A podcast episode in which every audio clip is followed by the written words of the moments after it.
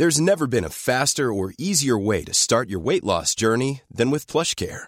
PlushCare accepts most insurance plans and gives you online access to board-certified physicians who can prescribe FDA-approved weight loss medications like Wigovi and Zepbound for those who qualify. Take charge of your health and speak with a board-certified physician about a weight loss plan that's right for you.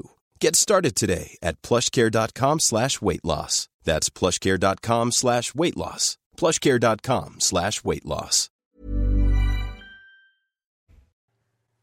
Vous regardez la matinale de CNews. Merci d'être avec nous. À la une ce matin, des individus violents attendus ce week-end dans la vallée de la Maurienne pour s'opposer au projet de développement du TGV Lyon-Turin. Le préfet a interdit la manifestation.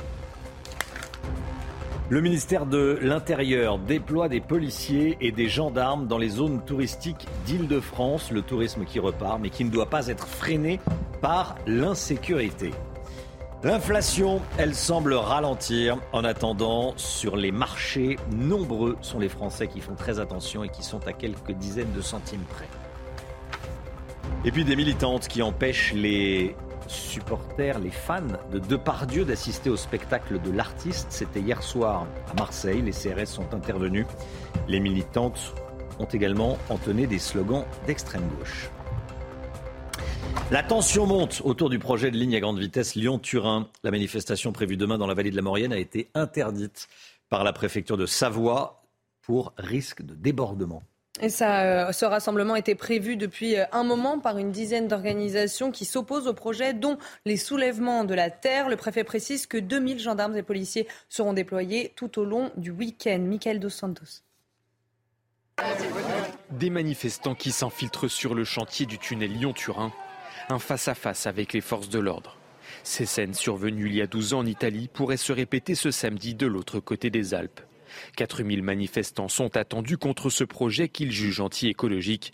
La préfecture de Savoie n'écarte pas des affrontements.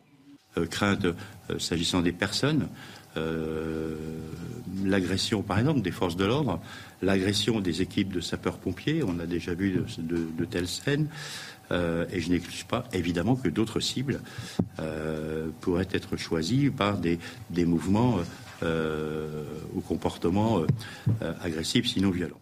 400 éléments radicaux sont attendus. 107 interdictions administratives du territoire ont déjà été prises en amont contre des activistes étrangers. Un important dispositif de sécurité va être également déployé. Environ 2000 gendarmes et policiers seront engagés sur ce week-end euh, pour la sécurité des personnes et des biens, pour la protection des communes et des sites, euh, des sites de chantier de TELT. Des forces de l'ordre, essentielles également pour la protection des équipes de secours. Leur présence permettra de sécuriser les interventions pour venir en aide aux éventuels blessés. Voilà, et on sera en direct avec un, policier à 7h10. Un Tunisien en situation irrégulière agresse une femme enceinte de 8 mois avant d'être relâché. Ça s'est passé la semaine dernière en Ardèche, hein, dans la commune de Guilherand-Grange. Alors qu'elle promenait son chien, cette jeune femme de 25 ans enceinte s'est fait aborder par son agresseur, a priori alcoolisé, Chana. Hein. Oui, il lui a asséné un, coup de pied dans le ventre parce qu'elle refusait de parler avec lui. Elle confie à nos confrères du Dauphiné libéré, je cite, Dans ses yeux, j'ai vu qu'il voulait tuer mon bébé. Alors est-ce que remettre cet homme violent en liberté est une bonne décision? Écoutez la réponse de Georges Fenech logiquement, on aurait pu effectivement euh, s'attendre à ce que cet individu, qui a commis une agression grave, puisqu'elle euh, a occasionné 21 euh, jours d'incapacité totale de travail sur une femme qui plus est enceinte, et qui a protégé son enfant in utero en, se protégeant avec le bras, donc les faits sont particulièrement graves, on aurait pu s'attendre effectivement à, à un déferment en comparution immédiate de l'auteur des faits, qui plus est étranger, en situation irrégulière. On ne comprend pas, on comprend pas cette décision. La gravité des faits aurait mérité effectivement une comparution immédiate, un mandat de dépôt à la clé à l'audience, une fois purgé sa peine, qu'il soit reconduit dans son pays, la Tunisie, son pays d'origine. À Nice, des élèves musulmans de CM1 et de CM2 font euh, la prière musulmane dans la cour de récréation. Une minute de silence pour Mahomet a également été constaté et signalé. Ça se passe à Nice. Le maire de la ville, Christian Estrosi, dénonce des tentatives d'intrusion du religieux dans plusieurs écoles primaires de Nice. Il a écrit à la Première ministre Elisabeth Borne, Gauthier Lebret. Hein. Oui, il lui a adressé effectivement un, courrier à la Première ministre où il l'informe de ces euh, événements, mais il dit aussi que les mêmes événements se seraient produits euh, dans le second degré, donc des prières euh, musulmanes dans la cour de récréation. Vous voyez son tweet, prières musulmanes dans la cour par des élèves de CM1 et de CM2, minutes de silence pour Mahomet. L'inspecteur de l'Académie de Miss m'a informé de ces faits extrêmement graves dans plusieurs écoles primaires. J'ai immédiatement saisi Elisabeth Borne et le préfet des Alpes-Maritimes. Alors il demande au préfet de mettre en place un plan d'action face à cette dérive et à Elisabeth Borne de renforcer l'action de l'État face à ceux qui menacent la République et ses valeurs. Et puis, le maire de Nice pointe le retour des familles parties faire le djihad en Syrie et dont les enfants commencent, dit-il, à être rescolarisés dans les écoles de sa ville. Ils, en, ils semblent quasiment faire le lien entre les deux événements. Il demande donc à la Première ministre que les maires soient désormais informés des établissements où les enfants dont la famille revient de Syrie sont euh, scolarisés. Alors Éric Ciotti a lui aussi euh, réagi. On sait que les deux hommes en plus sont en concurrence. Donc il dit, Éric Ciotti, des faits euh, graves se déroulent dans les établissements scolaires de Nice. Des prières islamiques sont organisées ainsi que des minutes de silence pour Mahomet. Je m'en suis entretenu avec la rectrice. C'est vrai que les atteintes à la laïcité euh, augmentent depuis le début de l'année. Alors, euh, il y a eu le débat évidemment sur les abayas. Dans un premier temps, Papendiaï venait tous les mois révéler euh, le nombre d'atteintes à la laïcité à l'école. Puis ça s'est fait de manière beaucoup moins récurrente, beaucoup moins régulière, parce qu'en fait l'exécutif a du mal à trouver des solutions face à ce phénomène et au pas de vague qui pourrit véritablement l'éducation nationale, puisqu'on sait qu'en plus les atteintes à la laïcité sont sous-évaluées en raison justement de ce mouvement pas de vague. Merci beaucoup Gauthier, on en parlera avec mon invité à 8h15, Sarah El Haïry, la secrétaire d'État à la jeunesse. À Paris, des forces de l'ordre vont arriver en renfort pour la période estivale, Chana. Hein. oui, notamment aux abords de la Tour Eiffel, où les problèmes d'insécurité sont toujours malheureusement d'actualité. Gérald Darmanin est allé sur place pour annoncer la mobilisation de 500 policiers tout l'été pour assurer la sécurité des touristes, mais aussi des riverains. Reportage de Michael Dos Santos et de Thibault Marcheteau. En visite hier dans le secteur de la Tour Eiffel, Gérald Darmanin annonce des renforts dans cette zone sensible à l'approche de l'été. On est à 500 policiers tout l'été avec deux unités de force mobile supplémentaires, c'est-à-dire sept unités de force mobile à disposition du préfet de police, puisque la CRS 8 et une unité euh, supplémentaire sera là tout l'été pour garantir une présence de voie publique. Des patrouilles renforcées, mais aussi du matériel supplémentaire, comme ce véhicule qui, en cas de mésaventure pour les visiteurs, permet de déposer plainte directement sur place. Une présence policière accrue qui rassure les touristes. C'est la première fois que je viens ici et je ne me sens pas en insécurité. Il y a une forte présence de la police qui est un peu partout, donc je n'ai pas ce sentiment de peur. Si les touristes semblent se sentir en sécurité, les riverains, eux, espèrent surtout une action pérenne. C'est pas simplement une, arrivée sur le terrain du ministre qui va résoudre les problèmes. Ce qui est le plus important, c'est un suivi dans le temps, hein, si vous voulez. Et c'est qu'il y a un effort suivi dans le temps avec des moyens suffisants. Et derrière cet effort, il doit y avoir une vraie volonté. Je crois que la police fait des efforts avec les moyens qu'elle a, mais manifestement, c'est pas vraiment à la hauteur, puisque le problème, il, est, il demeure, il est même plutôt croissant. En 2022, la Tour Eiffel a accueilli presque 6 millions de visiteurs, un chiffre qui devrait être encore supérieur pour cette année 2023. L'inflation des produits alimentaires, des prix des produits alimentaires en France, vous êtes nombreux à vous tourner vers les marchés pour payer moins cher, notamment les fruits et légumes. Hein. Oui, mais vous allez voir que là aussi, les caddies et les sacs de course ont du mal à se remplir. Reportage à Belleville, dans l'Est parisien, avec Augustin Donadieu. Du soleil, des fruits et légumes frais, mais des petits achats. L'inflation des prix de l'alimentation n'épargne pas les marchés, alors les clients tentent de trouver des parades. Ils essayent d'avoir euh, une remise, ils négocient, mais nous, sur des petits prix comme ça, euh, c'est compliqué. Vous enlevez 10 centimes euh, sur 50 euros, d'accord, mais on n'a jamais de panier à 50 euros. Mais 10 centimes sur 1 euro, bah, c'est 10%. Moi, vous enlevez 10% de ma paye à la fin du mois, ma femme me fout dehors. C'est clair et net. Malgré la hausse des prix, les marchés restent compétitifs. À Paris, le kilo de cerises se vend chez le primeur 15 euros, 10 à 12 euros en supermarché. Ici, c'est 5 euros le kilo. Alors certains clients se font plaisir. Et moi, je ne vais pas me priver personnellement. Hein. parce que je me dis, euh, voilà, on ne vit qu'une fois en fait, et puis euh, c'est la vérité. Il faut manger. Il faut faire nourrir les enfants.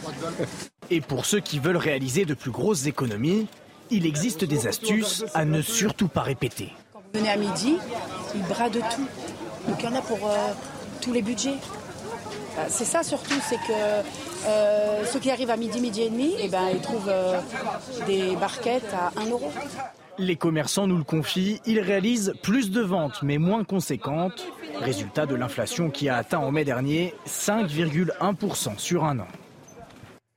Après Bordeaux et Lyon, des collectifs féministes se sont rassemblés à Marseille pour empêcher le concert de Gérard Depardieu d'avoir lieu. Mis en examen pour viol et agression sexuelle, l'acteur a clôturé hier la tournée de son spectacle Depardieu chante Barbara. Voilà, et devant la salle de, de spectacle du Silo, l'ambiance était tendue.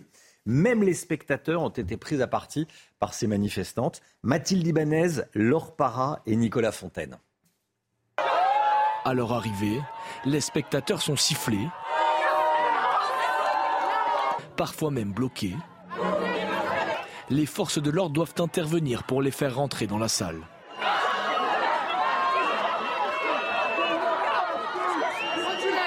Un public surpris, voire contrarié par cet accueil brutal. Ils n'ont pas emmerdé tout le monde. Je déteste qu'on me dicte ma conduite. Moi, j'ai été avocat pendant 40 ans et le tribunal, le tribunal populaire, je déteste.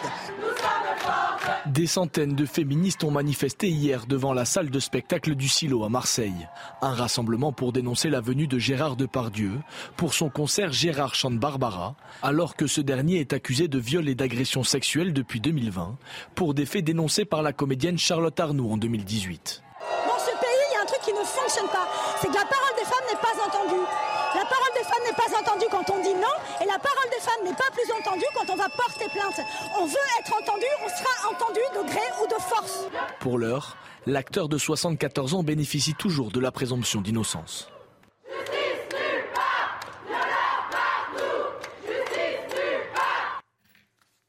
Allez, le sport avec Kylian Mbappé qui réaffirme sa volonté de rester au Paris Saint-Germain la saison prochaine. Votre programme avec Groupe Verlaine, centrale photovoltaïque à poser en toute simplicité n'importe où. Groupe Verlaine, connectons nos énergies.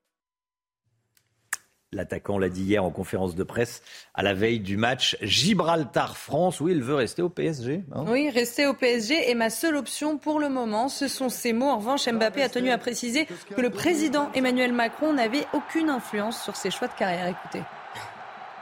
Sur ma carrière, aujourd'hui, euh, en juin 2023 Aucune. Comme j'ai déjà dit, il souhaite que je reste à Paris, mais mon objectif est de rester, donc euh, je pense qu'on est sur la même longueur d'onde.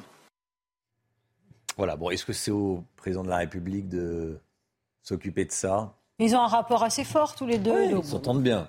Voilà. Ils se parlent. On se rappelle d'Emmanuel euh, Macron. Kylian Mbappé a dit que son influence était nulle, hein, qu'il n'avait aucune influence sur euh, la suite de sa carrière. Donc voilà. On se souvient qu'il n'avait pas été aussi euh, très chaleureux avec le président quand il était venu le réconforter mm. après euh, la défaite en finale. Il avait juste envie qu'on lui laisse euh, décuver sa gueule de bois et sa défaite. Voilà. Vous dites que c'est à sens unique, cette relation. Oui, voilà, les, signes d'affection, pour le moment, sont à sens unique. Oui. du tennis, Richard Gasquet a signé hier soir sa 600e victoire de, en carrière. Et pas face à n'importe qui, puisqu'il s'est imposé face au numéro 5 mondial Stefano Tsitsipas. Ricci a sorti le joueur grec en 3-7, 7-6, 2-6, 7-5 en huitième de finale du tournoi de euh, Stuttgart. On espère qu'il ira jusqu'en finale dimanche, puisqu'il fêtera ce jour-là son 37e anniversaire. Vous avez regardé votre programme avec Groupe Verlaine. Isolation thermique par l'extérieur avec aide de l'État. Groupe Verlaine, connectons nos énergies. CNews, il est bientôt 6h15. Merci d'être avec nous dans un instant. Le coup de pouce de CNews pour l'emploi. On sera avec le directeur d'une menuiserie en Bretagne. Restez bien avec nous. À tout de suite.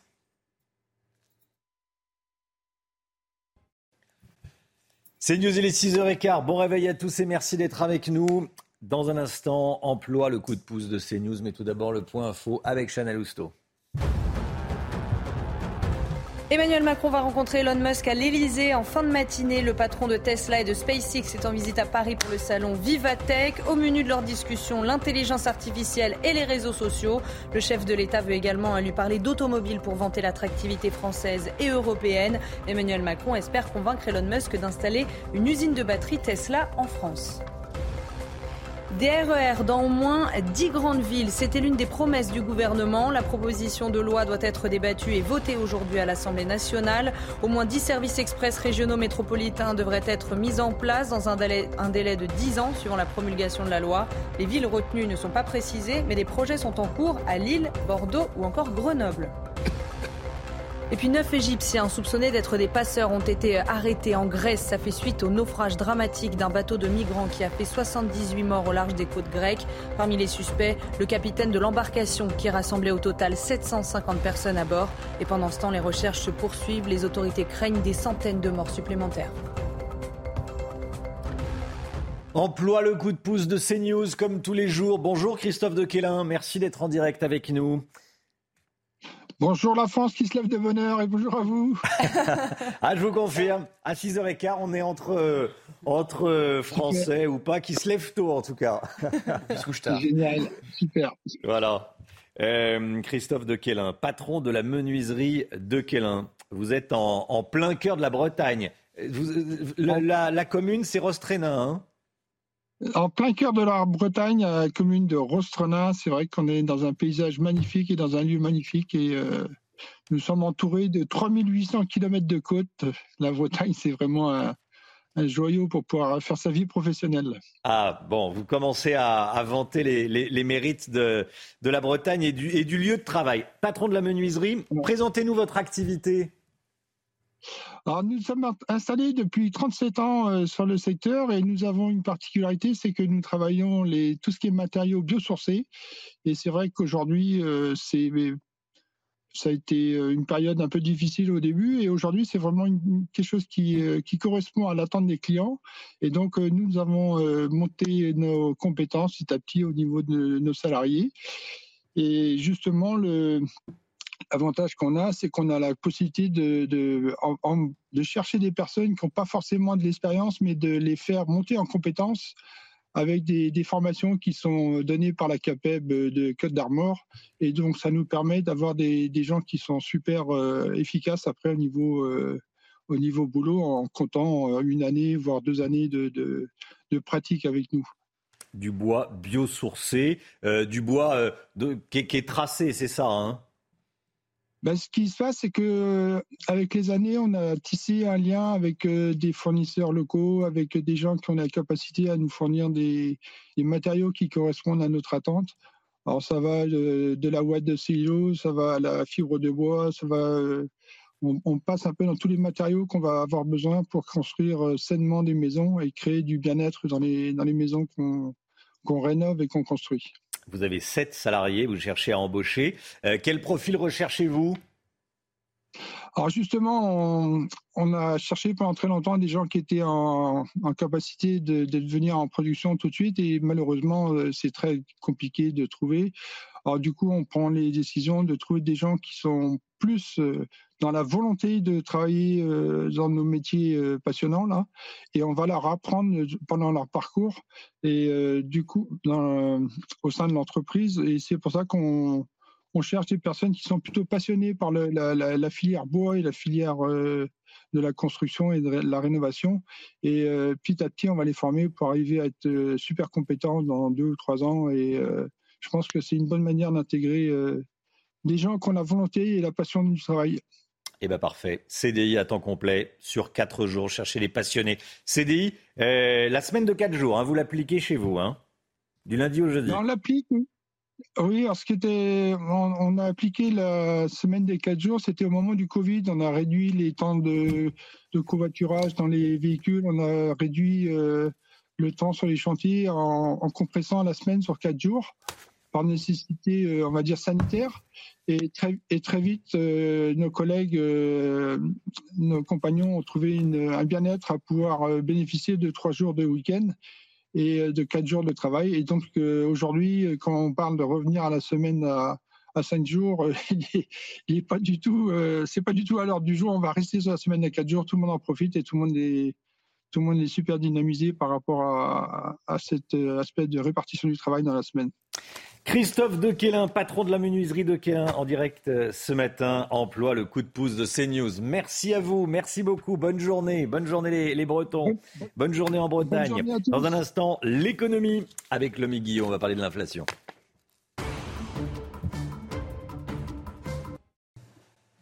L'économie avec vous, le Guillot. Dans ses dernières prévisions publiées hier, l'INSEE table sur un recul de l'inflation qui devrait se poursuivre jusqu'à la fin de l'année. Pourtant, vous nous dites, Lomic, que ça ne signifie pas forcément que les prix vont reculer. Pourquoi?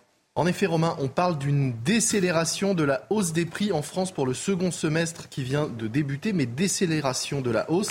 Ça signifie une augmentation moins rapide, mais une augmentation quand même. Alors on rappelle hein, qu'on n'a pas connu euh, pareille inflation depuis 40 ans.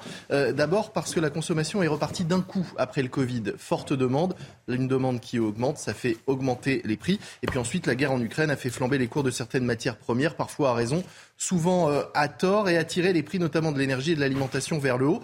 Là, la bonne nouvelle, c'est que les prix de l'énergie sont revenus à leur niveau d'avant-crise pour le pétrole et pour le gaz et que, sauf hiver très rude, ils devraient rester dans ces zones normales dans les mois qui viennent.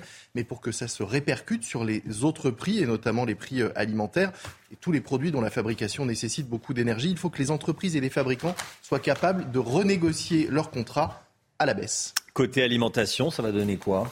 Eh c'est l'inflation alimentaire hein, qui a tiré euh, l'inflation euh, générale vers le haut ces dernières semaines. Sur 5,1% d'inflation, on estime que 2,3 points sont dus à l'alimentation. Mais là encore, les conditions semblent réunies pour que les prix puissent baisser, puisque les prix des matières premières agricoles euh, sont en baisse et que les prix de l'énergie sont aussi en recul. Et puis enfin, le coût du transport, notamment le fret maritime, est également en baisse. On constate d'ailleurs déjà que l'inflation des produits les plus vendus en grande surface est désormais pratiquement nulle.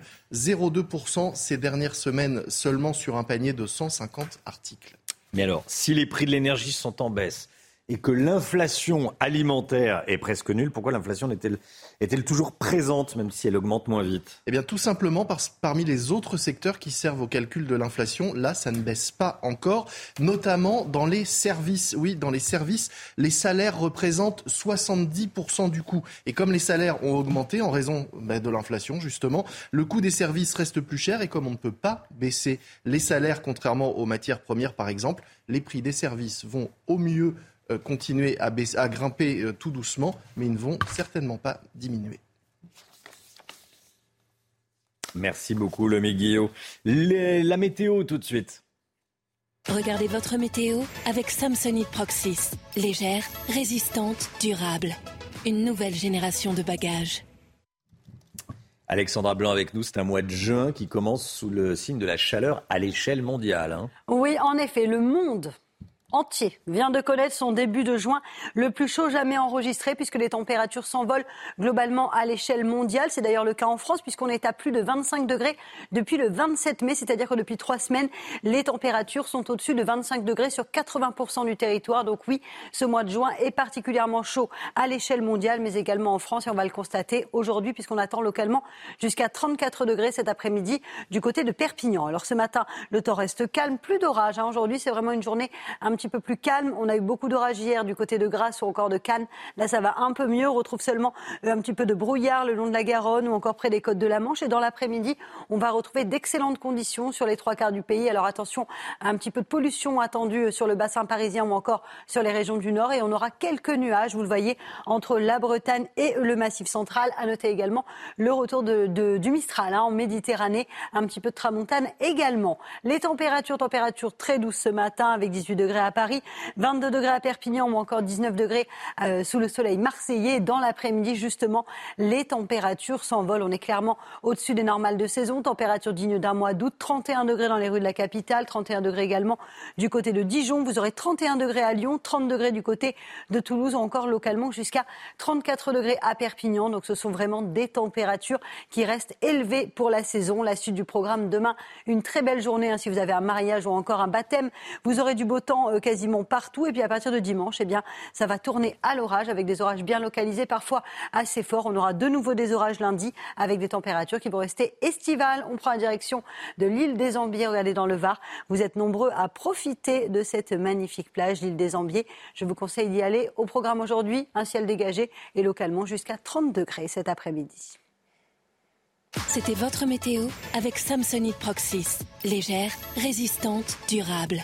Une nouvelle génération de bagages. Vous regardez la matinale de CNews. Merci d'être avec nous. Il est bientôt 6h30 à la une ce matin. Scandale à Nice où des élèves de CM1 et de CM2 font des prières, en l'occurrence musulmanes, dans la cour de leur école. Christian Estrosi, le maire de la ville, Éric Ciotti, le président des Républicains, mais également député des Alpes-Maritimes, ont alerté la Première ministre. Neuf passeurs égyptiens arrêtés après le naufrage du bateau de migrants qui a fait plus de 70 morts. Ils sont soupçonnés d'avoir fait embarquer ces migrants sans gilet de sauvetage sur ce chalutier totalement inadapté. Le nouveau SNU, Service national universel, sera organisé sur le temps scolaire pour les élèves de seconde à partir de l'année prochaine. Mais il n'est toujours pas obligatoire, on va tout vous expliquer. On parle beaucoup du harcèlement scolaire. On a suivi une session de sensibilisation dans une classe de 3e à Beauvais. Et puis la tramontane de retour sur les côtes méditerranéennes, un mot qu'on entend souvent comme celui de son collègue, le Mistral. Aujourd'hui, on va vous expliquer ce que c'est que la tramontane avec Alexandra Blanc. À Nice, des élèves musulmans de CM1 et de CM2 font la prière dans la cour de récréation. Une minute de silence pour Mahomet a également été constaté et signalé, Chana. Et le maire de la ville, Christian Estrosi, dénonce, je cite, des tentatives d'intrusion du religieux dans plusieurs écoles primaires de Nice. Le récit est signé Mathilde Ibanez. C'est dans un courrier adressé au maire de Nice, Christian Estrosi, que l'inspecteur académique alerte. Selon lui, plusieurs établissements scolaires du second degré organiseraient des prières musulmanes dans la cour de l'école, ainsi qu'une minute de silence à la mémoire du prophète Mahomet. Face à ces tentatives d'intrusion du religieux au sein des sanctuaires de la République que sont nos écoles, notre réponse doit être ferme, collective et résolue. Nous ne devons rien laisser passer. La République laïque que nous défendons et en laquelle nous croyons est notre rempart collectif contre l'obscurantisme religieux qui tente de nous déstabiliser. Le maire de Nice a demandé au préfet des Alpes-Maritimes d'organiser au plus vite une réunion avec l'ensemble des services concernés pour mettre en place un plan d'action. Dans un courrier, il a également sollicité la Première ministre. Je vous saurais gré de bien vouloir demander à vos services de renforcer l'action de l'État pour que ces attaques contre la laïcité soient fermement combattues et qu'une grande campagne de prévention et de lutte contre la radicalisation permette au personnel de l'éducation nationale d'être mieux formé. Sonia Baquès dénonçait hier au Sénat une tendance préoccupante sur les atteintes à la laïcité et notamment à l'école qui ne cesse d'augmenter depuis la rentrée 2022 selon les services de renseignement. Nous suivons cette évolution en lien étroit avec le ministre de l'Éducation nationale et ses services. Neuf Égyptiens soupçonnés d'être des passeurs ont été arrêtés en Grèce. Ça fait suite au naufrage dramatique d'un bateau de migrants qui a fait 78 morts au large des côtes grecques, Chana. Et parmi les suspects, le capitaine de l'embarcation euh, qui rassemblait au total 750 personnes à bord, soupçonné de trafic illégal d'êtres humains. Qui sont ces passeurs? On voit ça avec Mathilde Couvillère-Flornois. Le bateau clandestin serait d'abord parti vite d'Égypte pour se rendre à Tobrouk en Libye où des centaines de migrants seraient montés à bord. Il se dirigeait vers l'Italie, mais l'embarcation vétuste et surchargée a chaviré dans les eaux grecques. Cette immigration illégale est organisée par les passeurs, ces personnes qui aident les migrants à passer des frontières moyennant une somme d'argent. Il y a des profils assez divers. Ce sont plutôt des, des migrants qui ont échoué euh, eux-mêmes à passer et qui essayent de, avec l'argent des migrants qu'ils essayent de faire passer, d'arriver eux-mêmes à leur fin. Alors les prix, euh, c'est 2000 euros. S'il y a des gens à qui on peut proposer quelque chose de mieux, ça peut être 4500 euros. Et je pense que on ne peut pas faire un profil type du passeur. Si un profil type est difficile à établir, la responsabilité des passeurs dans ces tragédies est certaine. En général, on paye le passeur avant. C'est pas un contrat où on le paye après être arrivé. Donc, ils peuvent se sentir plus ou moins responsables de leur arrivée. Neuf passeurs d'origine égyptienne ont été arrêtés à Kalamata en Grèce, où les rescapés du naufrage ont été recueillis. Parmi ces neuf personnes figurerait le capitaine de l'embarcation. Les rescapés ne sont que des hommes et parmi eux, les autorités grecques ont pu dénombrer 47 Syriens, 43 Égyptiens, 12 Pakistanais et 2 Palestiniens. Le service national universel sera intégré au lycée dès le mois de mars prochain. La secrétaire d'État à la jeunesse, Sarah El Haïry, sera avec nous à 8h15 pour détailler ce SNU. Alors selon elle, ça rendra le SNU euh, plus populaire. Concrètement, à partir de mars 2024, les élèves de seconde volontaires pourront effectuer leurs 12 jours de stage sur le temps scolaire. Tout le détail avec Sarah Fenzari. Une promesse chère à Emmanuel Macron. Le projet critiqué du service national universel franchira en 2024 une nouvelle étape. Après des mois d'attente et de discussion, la secrétaire d'État à la jeunesse Sarah El Haïry a annoncé son intégration dès mars prochain.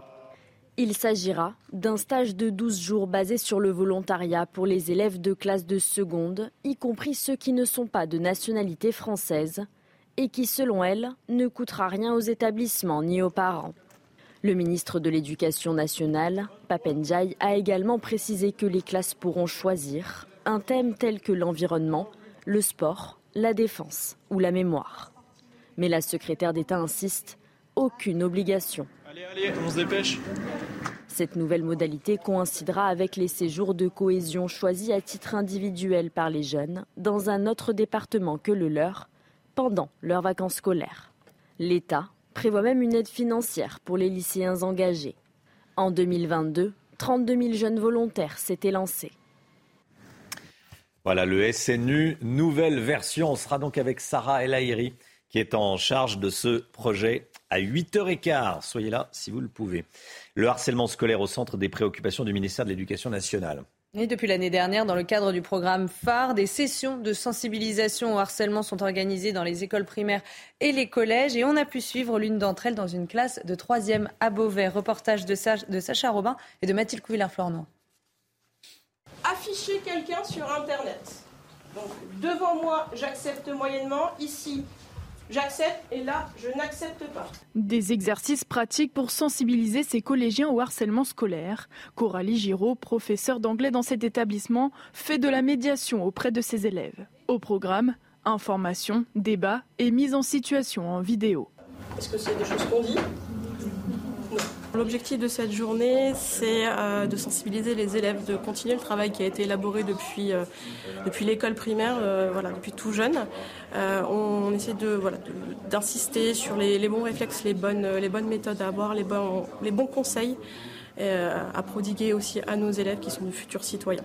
Pour ces élèves, la séance a été instructive. bah, c'est important de savoir en fait ce qu'il faut faire quand on est harcelé. 30-20. Le harcèlement, après, ça touche beaucoup de gens. Du coup, il bah, faut en parler si on est témoin. Même si on est harceleur et qu'on ne se sent pas comme harceleur, il faut se remettre en question. Le collège Jules Michelet développe le programme anti-harcèlement de l'éducation nationale appelé phare. Le but, faire de la prévention auprès des jeunes, des professeurs et des parents d'élèves. Ce programme est obligatoire depuis 2022 dans toutes les écoles primaires et collèges. Dès la rentrée 2023, il sera étendu à tous les lycées de France. Le salon du Bourget, il va débuter lundi et Emmanuel Macron va annoncer dès aujourd'hui son plan pour rendre l'aviation plus verte, plus écologique encore. Lomique Guillot, qu'est-ce qu'on sait euh, du, de l'avion du futur? À quoi va-t-il ressembler? Alors, soit il va ressembler à l'avion d'aujourd'hui, mais avec du carburant plus vert, soit il va changer de forme pour être, par exemple, plus aérodynamique ou avec des moteurs plus euh, moins euh, moins euh, gourmands en carburant ou encore qui fonctionneront à l'électricité ou à l'hydrogène. Pour cela, le président va annoncer aujourd'hui un plan de 300 millions d'euros par an à partir de 2024 pour développer notamment le kérosène vert et tous ces nouveaux moteurs. Il faut dire que l'aviation, c'est l'une des rares industries où la France est exportatrice grâce à Airbus. On va donc devoir inventer ces nouveaux avions. Il y a aussi 200 millions supplémentaires, selon le Parisien, prévus pour les start-up françaises qui travaillent sur des projets d'avions euh, électriques. Mais verdir le carburant, c'est vraiment ce qui est le plus intéressant et le plus prometteur parce que le kérosène vert est utilisable sur les appareils actuels et il permet une réduction de 80% des émissions de, de CO2. On prévoit d'en incorporer 6% en 2030 dans le plein des avions, 20% en 2035, 70% en 2050. Mais pour ça, il faut en produire et si possible en produire en France. La France devrait d'ailleurs ouvrir un premier site de production de carburant durable près de Pau en 2027. Un carburant qui sera produit à partir d'huiles usagées, de, de déchets agricoles et de résidus de bois. Merci beaucoup Lomic. Le petit-fils de Marcel Pagnol, mis à la porte du château de la Busine, demeure mythique de l'écrivain. Benoît Payan, le maire de Marseille, souhaite confier le lieu à une association ouvrière en charge de la gestion de centres sociaux. Et ce, malgré un, bon bilan, hein. un bilan excellent de Nicolas Pagnol et de son équipe. Selon lui, le nombre de visiteurs a été multiplié par 8 sous sa direction pour atteindre 80 000 visiteurs. Une pétition contre cette décision de la mairie a déjà euh, obtenu plus de 3 000 signature sur Internet. Voilà. Euh, le, château de, Marcel Pagnol qui pourrait donc devenir un lieu géré par une association ouvrière en charge de la gestion de centres sociaux. Al Pacino devient papa pour la quatrième fois à 83 ans. Sa compagne, âgée de 29 ans, a donné naissance hier à un petit garçon qu'ils ont appelé Roman. Oui, Al Pacino est entré dans l'histoire, je le rappelle, l'histoire du cinéma avec ses rôles mythiques dans les films Le Parrain, Scarface ou encore Hit. Et il a également été oscarisé pour le film Le Temps d'un week-end en 92. Allez, le sport tout de suite. Votre programme avec Groupe Verlaine, centrale photovoltaïque à poser en toute simplicité n'importe où. Groupe Verlaine, connectons nos énergies. C'était hier soir le dernier match de Victor Wembanyama, en France en tout cas. Hein. Oui, dernière, dernière rencontre en France avant qu'il ne s'envole pour la NBA. Le jeune prodige français de Boulogne-le-Valois devrait être choisi en première position de la draft le 22 juin prochain. Et Monaco a été sacré champion de France pour la première fois de son histoire. Sacre acquis grâce à trois victoires successives en finale face à Boulogne-le-Valois. Et puis du foot avec la victoire de l'Espagne hier en demi-finale de la Ligue des Nations. Les Espagnols se sont imposés face à l'Italie, deux buts à un grâce notamment à une réalisation à la 88e minute. L'Espagne retentera donc sa chance en finale après son échec contre la France en 2021. Ce sera face à la Croatie dimanche à Rotterdam. Vous avez regardé votre programme avec Groupe Verlaine. Isolation thermique par l'extérieur avec aide de l'État. Groupe Verlaine, connectons nos énergies. C'est News, il est 6h40. Restez bien avec nous dans un instant. La suite de nos reportages, série de reportages sur le Danemark, pays qui a décidé de, serrer la vis sur la question de, de l'immigration. A tout de suite. Bon réveil. C'est News, il est 7h moins le quart. Bon réveil à tous. Tout d'abord, le point info, tout ce qu'il faut savoir dans l'actualité ce matin avec vous, Chanel Housteau. Le service national universel sera intégré au lycée dès le mois de mars prochain. La secrétaire d'État à la jeunesse, Sarah Lahiri, l'annonce ce matin dans les colonnes du Figaro. Concrètement, à partir de mars 2024, les élèves de seconde volontaires pourront effectuer leurs 12 jours de stage sur le temps scolaire. Sarah Lahiri qui sera l'invité de Romain Desarbes ce matin à 8h15. Kylian Mbappé réaffirme sa volonté de rester au Paris Saint-Germain la saison prochaine. L'attaquant l'a dit hier en conférence de presse à la veille du match Gibraltar-France. Rester au PSG est ma seule option pour le moment, ce sont ses mots. En revanche, Mbappé a tenu à préciser que le président Emmanuel Macron n'avait aucune influence sur ses choix de carrière. Et puis le pape François doit quitter l'hôpital ce matin, neuf jours après son opération. Le souverain pontife de 86 ans avait subi une opération de trois heures pour résorber une hernie abdominale. Ses audiences devraient reprendre samedi. Problème de hanche, douleur au genou, opération, infection respiratoire. Le pape François est régulièrement contraint d'alléger son agenda en raison de ses problèmes de santé. News au Danemark. Le gouvernement, euh, le gouvernement danois de centre-gauche est l'un des plus durs d'Europe en termes d'immigration et notamment de lutte contre l'immigration illégale. Ce matin, on vous emmène dans un centre de départ. Ce n'est ni une prison ni un centre de rétention, mais un endroit où des criminels étrangers ayant purgé leur peine cohabitent avec des demandeurs d'asile déboutés en attente de retour dans leur pays. Nos envoyés spéciaux sont allés sur place. Regardez, Régine Delfour et Sacha Robin. Nous avons pu pénétrer dans ce centre à plus de 300 km de Copenhague, où 200 hommes et 15 femmes, tous de nationalité étrangère, sont assignés à résidence. Ce n'est pas une prison, mais un centre de retour. Ils sont là car ils refusent de repartir dans leur pays. S'ils ont le droit de circuler librement et de sortir du centre, ils doivent cependant respecter certaines règles. Ils doivent rester ici la nuit et signer le registre. Mais s'ils rentrent après 23 heures sans avoir prévenu, ils peuvent aller en prison. Certains ont commis des crimes sur le territoire danois et purgé leur peine. D'autres ont été condamnés à une peine avec sursis, mais beaucoup sont des demandeurs d'asile déboutés. Impossible pour eux de prétendre à la nationalité danoise. Seule issue, accepter le retour. Cette mixité dans le centre est très mal vécue. Ici, vous êtes placé avec des criminels. Certains ont commis des crimes, sont des terroristes, des djihadistes. Que pensez-vous de ce qui va se passer avec cette mixité? Ils vont vous influencer. Lors de notre rencontre avec le député social-démocrate, rapporteur sur l'immigration et l'intégration, nous l'interrogeons sur cette situation. Effectivement, ces deux groupes de population sont mélangés, c'est-à-dire les demandeurs d'asile déboutés et ceux qui ont été condamnés et qui doivent rentrer dans leur pays d'origine. Nous sommes en train de travailler sur le fait de déplacer les déboutés dans un autre endroit, même si ces deux groupes ont vocation à rentrer chez eux. Un demandeur d'asile débouté coûte 40 000 euros par an aux contribuables danois. Pour les inciter à retourner dans leur pays d'origine, le Danemark leur propose une aide de départ volontaire de 4 000 euros. Le mot météo du jour. Depuis hier, on parle du retour du vent en Méditerranée. Le Mistral et la Tramontane sont de retour. Alors ce matin, Alexandra, je vous pose la question qu'est-ce que la Tramontane et en quoi ce vent diffère-t-il du Mistral? Dites-nous. Alors la Tramontane, c'est un vent qui souffle principalement, ma chère Chana, dans le sud, mais ce n'est pas un vent de sud, c'est-à-dire que nous avons un flux de nord à nord-ouest, c'est-à-dire que c'est un vent de nord, c'est-à-dire qu'il arrive par les régions du nord et qui petit à petit se décale en allant vers le golfe du Lion. C'est un vent qui concerne principalement la région Languedoc-Roussillon, notamment Perpignan ou encore Montpellier, avec des rafales parfois localement assez fortes. Le Mistral, à contrario, souffle plutôt ici, c'est-à-dire entre le Var et les Bouches-du-Rhône, et il, concerne principalement le couloir rhodanien. Donc là, c'est vraiment ce flux de nord-ouest qui concerne donc le Languedoc Roussillon. Généralement, euh, la tramontane a pour mérite de dégager le ciel, contrairement au vent d'autant, le vent d'autant qui souffle dans le sens inverse et qui a tendance à rapporter les nuages venus de la mer Méditerranée. Donc vous le voyez, la tramontane est plutôt synonyme d'un temps sec et ensoleillé. Mais attention, la tramontane favorise évidemment le risque d'incendie. Par exemple, on attend 34 degrés à Perpignan aujourd'hui avec un petit peu de vent. Donc euh, attention, la tramontane attise généralement les feux de forêt. Merci beaucoup Alexandra Blanc. Ça, souffle jusqu'à combien de kilomètres heure? À quelle vitesse la tramontane? Alors j'ai entre 40, 50, 70 jusqu'à localement 120, 130 kilomètres heure euh, en allant vers la Méditerranée. Vraiment parfois les vents peuvent être tempétueux. La tramontane peut souffler extrêmement fort et souffler en tempête avec des rafales qui parfois dépassent les 120, 130 kilomètres heure. Merci beaucoup Alexandra. Restez bien avec nous dans un instant la politique Gauthier Lebret. Vous avez des informations sur la stratégie du RN et la stratégie de Jordan Bardella pour les européennes. Il veut s'en servir comme d'un tremplin pour la présidentielle. On en parle dans un instant avec Gauthier. A tout de suite. Rendez-vous avec Jean-Marc Morandini dans Morandini Live du lundi au vendredi de 10h30 à midi.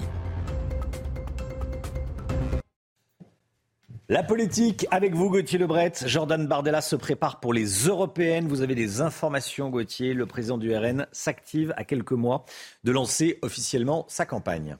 Oui, alors la probabilité qu'il soit tête de liste aux européennes est aussi élevée que celle d'obtenir deux quand vous additionnez un et un. C'est un secret de polichinelle.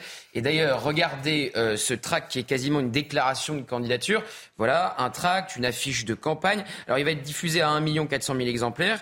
Il est bien sûr question euh, d'immigration. Jordan Bardella rappelle euh, ses combats. Le président du RN qui veut partir tôt en campagne, probablement en septembre. Il veut préempter le sujet migratoire et faire des européennes un référendum sur l'immigration. Alors il veut partir tôt face à la concurrence de Reconquête, qui aura probablement comme tête de liste Marion Maréchal, et celle des Républicains avec euh, François-Xavier Bellamy, un temps courtisé d'ailleurs par Jordan Bardella, François-Xavier Bellamy ou Michel Barnier.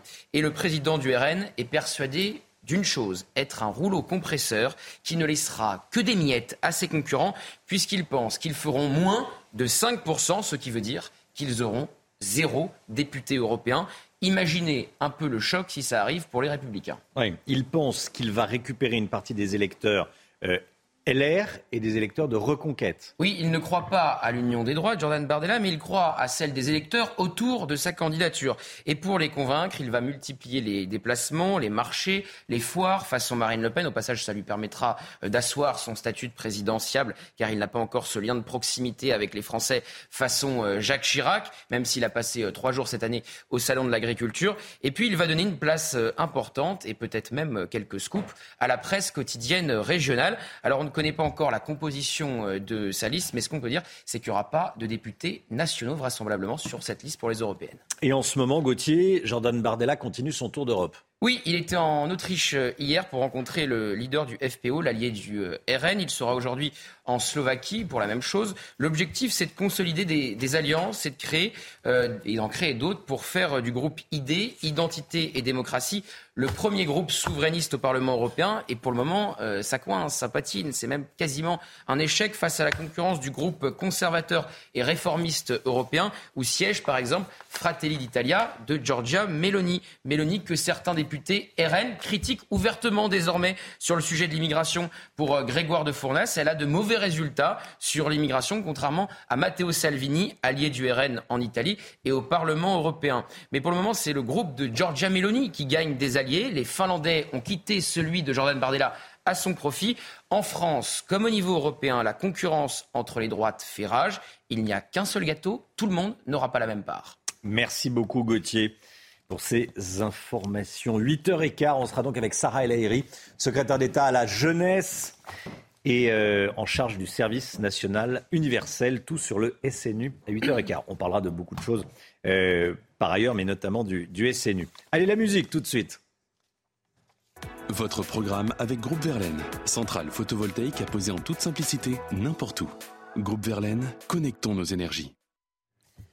Réveil en musique comme tous les matins et ce matin on écoute Nuit agitée de Clément Froissart, une chanson qui raconte des nuits d'amour sur le déclin, des nuits d'angoisse mais aussi des nuits d'espoir et de rêve, regardez. La pensée raccourcie, je voudrais taire l'ambiguïté. Nuit agitée, tant redouté. Rien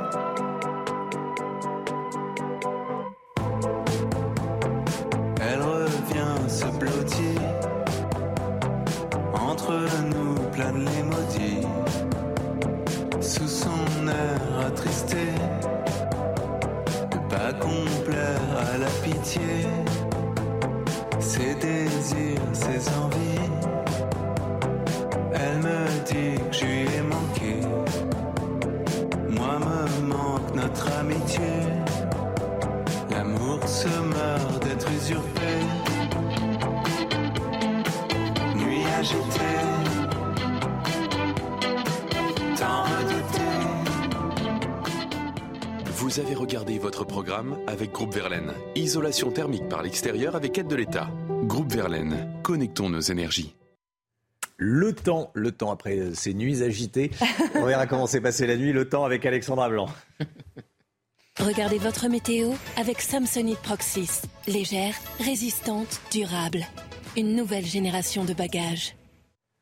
Alexandra, avec nous des orages et de la grêle hier dans les Alpes-Maritimes. hein. Oui, mais une nuit plutôt calme, mon cher Romain, puisque c'était votre question initiale. Alors c'est vrai qu'hier soir, on a eu des conditions météo très agitées, notamment du côté de Grasse dans les Alpes-Maritimes, avec au programme, regardez, des trompes d'eau, mais également de la grêle. Image assez impressionnante. Donc hier, en fin de journée, euh, du côté de Grasse dans les Alpes-Maritimes, on a eu vraiment beaucoup d'eau et parfois l'équivalent de quelques semaines de pluie en seulement quelques heures. Vous savez, les villes sont de plus en plus bétonnées et donc, conséquence, l'évacuation euh, des eaux se fait de plus en plus mal. Et regardez ces images avec donc cette grêle assez impressionnante, toujours dans les Alpes-Maritimes. Gros grêlon, hein, tout de même. C'est assez classique d'avoir de la grêle à cette période de l'année, mais c'est vrai que les intempéries durent déjà depuis près de trois semaines dans le sud. Alors la bonne nouvelle aujourd'hui, c'est à retenir, ça s'améliore dans le sud avec le retour à un temps beaucoup plus calme, plus sec et plus ensoleillé. Alors ce matin, on retrouve un temps calme, pas d'orage, seulement un temps un petit peu plus nuageux le long de la Garonne ou encore près des côtes de la Manche, avec parfois un temps assez brumeux. On retrouve également euh, du Mistral en Méditerranée. Puis dans l'après-midi, regardez globalement d'excellentes conditions. Alors attention à la pollution sur le bassin parisien ou encore sur les régions du Nord, puisqu'il fait beau et on n'a pas de vent. Donc conséquence, risque de pollution euh, sur les régions du Nord. Et puis on aura un temps un petit peu plus nuageux entre la Bretagne et le Massif central, temps gris également pour nos amis corses. Côté température, c'est très très doux ce matin. Une nouvelle fois, 18 degrés à Paris ou encore 22 degrés à Perpignan. Et dans l'après-midi, les températures sont dignes d'un mois d'août. On est au-dessus des normales de saison avec la chaleur qui s'intensifie autour du golfe du Lion. 34 degrés à Perpignan, 33 à Montpellier, 32 degrés à Marseille. Il fait chaud également sur les régions du Nord avec localement 31 degrés à Paris ou encore à Dijon. Demain, très belle journée. Si vous avez des mariages ou encore des baptêmes, excellentes conditions météo avant une dégradation prévue à partir de dimanche. Retour des orages à partir de dimanche. C'était votre météo avec Samsonite Proxys. Légère, résistante, durable. Une nouvelle génération de bagages. Merci d'être avec nous. Il est bientôt 7 heures. Des individus violents attendus ce week-end dans la vallée de la Maurienne pour s'opposer au projet de développement du TGV Lyon-Turin. Le préfet a interdit la manifestation. On sera à 7h10 avec un policier, syndicat de police Alliance en Savoie. Le ministère de l'Intérieur déploie des policiers et des gendarmes dans les zones touristiques d'Île-de-France. Le tourisme qui repart mais qui ne doit pas être freiné par l'insécurité. L'inflation, elle semble ralentir. En attendant, sur les marchés, nombreux sont les Français qui font très attention et qui sont à quelques dizaines de centimes près. Mais tout d'abord, cette information de ces dernières heures, le corps de Karine Esquivillon a été retrouvé dans un bois en Vendée. Son mari Michel Pial est passé aux aveux pendant sa garde à vue. Il a avoué avoir tué son épouse. La mère de famille de 54 ans n'avait pas donné signe de vie depuis le 27 mars dernier. Michael Chailloux en direct avec nous devant la gendarmerie de La Roche-sur-Yon. Eh, Michael, quelles sont les dernières informations? Dites-nous. Alors, ce que l'on sait, euh, Romain, à cette heure, c'est qu'il y a eu euh, une accélération, en effet, euh, au cours de la nuit, selon une source proche de l'enquête, vers 3 heures du matin. Michel Pial serait passé, en effet, aux aveux. Et ce que l'on sait, c'est que le corps, en effet, de Karine Esquivillon a été retrouvé en pleine nature entre Maché, le, domicile, et la ville de, de Chaland, qui se situe à, quelques kilomètres du domicile de, de Karine Esquivillon. Villon et euh, Michel Pial. Michel Pial qui jusque-là, je vous rappelle qu'il est en garde à vue depuis 8h30 euh, mercredi matin. Donc la garde à vue s'achève donc ce matin, 48 heures après, à 8h30. Et donc en fait, il aurait quand même tenu, j'ai envie de dire, un, long moment avant de passer aux aveux. Donc cette nuit, très tard, au milieu de la nuit, où donc il aurait indiqué aux enquêteurs que, en effet, il y a eu le corps de Karine Esquivillon se trouvait à cet endroit-là, vraisemblablement dans un champ ou près des bois. On n'a pas vraiment encore les détails euh, sur la commune de Chaland, mais pas très loin en fait de, leur domicile euh, de Maché. Vous voyez donc ça a donc été très très long. Ces, ces 48 heures de garde à vue étaient nécessaires pour euh, ce passage aux aveux. Évidemment, on en saura plus dans la journée, puisqu'à partir de 8h30, ce sera la fin de la garde à vue et Michel Pial devrait être présenté à un juge d'instruction. Voilà le corps de Karine Esquivillon, donc retrouvé cette nuit. Merci beaucoup, Michael Chaillot, pour toutes ces informations. Michael Chaillot en direct de, La Roche-sur-Yon. La tension monte autour du projet de ligne à grande vitesse Lyon-Turin. La manifestation prévue demain dans la vallée de la Maurienne a été interdite par le préfet de Savoie à cause de risques de débordement, à cause de risques de violence. ce rassemblement était prévu depuis un moment par une dizaine d'organisations qui s'opposent au projet dans les soulèvements de la terre. Le préfet précise que 2000 gendarmes et policiers seront déployés tout au long du week-end. Michael Dos Santos. Des manifestants qui s'infiltrent sur le chantier du tunnel Lyon-Turin, un face-à-face avec les forces de l'ordre. Ces scènes survenues il y a 12 ans en Italie pourraient se répéter ce samedi de l'autre côté des Alpes. 4000 manifestants sont attendus contre ce projet qu'ils jugent anti-écologique. La préfecture de Savoie n'écarte pas des affrontements. Euh, crainte euh, s'agissant des personnes, l'agression par exemple des forces de l'ordre, l'agression des équipes de sapeurs-pompiers, on a déjà vu de, telles scènes, euh, et je n'exclus pas évidemment que d'autres cibles euh, pourraient être choisies par des, mouvements au comportement agressif, sinon violent. 400 éléments radicaux sont attendus. 107 interdictions administratives du territoire ont déjà été prises en amont contre des activistes étrangers. Un important dispositif de sécurité va être également déployé. Environ 2000 gendarmes et policiers euh, seront engagés euh, sur ce week-end euh, pour la sécurité des personnes et des biens, pour la protection des communes et des sites, des sites de chantier de TELT. Des forces de l'ordre essentielles également pour la protection des équipes de secours. Leur présence permettra de sécuriser les interventions pour venir en aide aux éventuels blessés. Un Tunisien en situation irrégulière agresse une femme enceinte de 8 mois avant d'être relâché. Ça s'est passé la semaine dernière dans la commune de Guéhéran-Grange en Ardèche alors qu'elle promenait son chien. Cette jeune femme enceinte de 25 ans s'est fait aborder par son agresseur a priori alcoolisé. Cet agresseur qui a donc donné un coup de pied dans le ventre à cette femme enceinte parce qu'elle refusait de parler avec lui. Dans ses yeux, j'ai vu qu'il voulait tuer mon bébé à 17 femmes, à nos confrères du Dauphiné libéré. Comment la justice a-t-elle pu laisser cet homme sortir libre alors qu'il est en situation accessoirement irrégulière en France? Écoutez ce que la réponse à cette question de Georges Fenech. Logiquement, on aurait pu effectivement euh, s'attendre à ce que cet individu, qui a commis une agression grave, puisqu'elle a occasionné 21 euh, jours d'incapacité totale de travail sur une femme qui plus est enceinte, et qui a protégé euh, son enfant in utero en, se protégeant avec le bras, donc les faits sont particulièrement graves, on aurait pu s'attendre effectivement à, un déferment en comparution immédiate de l'auteur des faits, qui plus est étranger, en situation irrégulière. On ne comprend pas, on comprend pas cette décision. La gravité des faits aurait mérité effectivement une comparution immédiate, un mandat de dépôt à la clé à l'audience, une fois purgé sa peine, qu'il soit reconduit dans son pays, la Tunisie, son pays d'origine. À Paris, des forces de l'ordre arrivent en renfort pour la période estivale, notamment aux abords de la Tour Eiffel, où les problèmes d'insécurité sont toujours d'actualité, Chana. Hein. Et Gérald Darmanin est allé euh, sur place hier pour annoncer la mobilisation de 500 policiers tout l'été pour assurer la sécurité des touristes, mais aussi des riverains. Reportage de Michael Dos Santos et de Thibault Marcheteau. En visite hier dans le secteur de la Tour Eiffel, Gérald Darmanin annonce des renforts dans cette zone sensible à l'approche de l'été.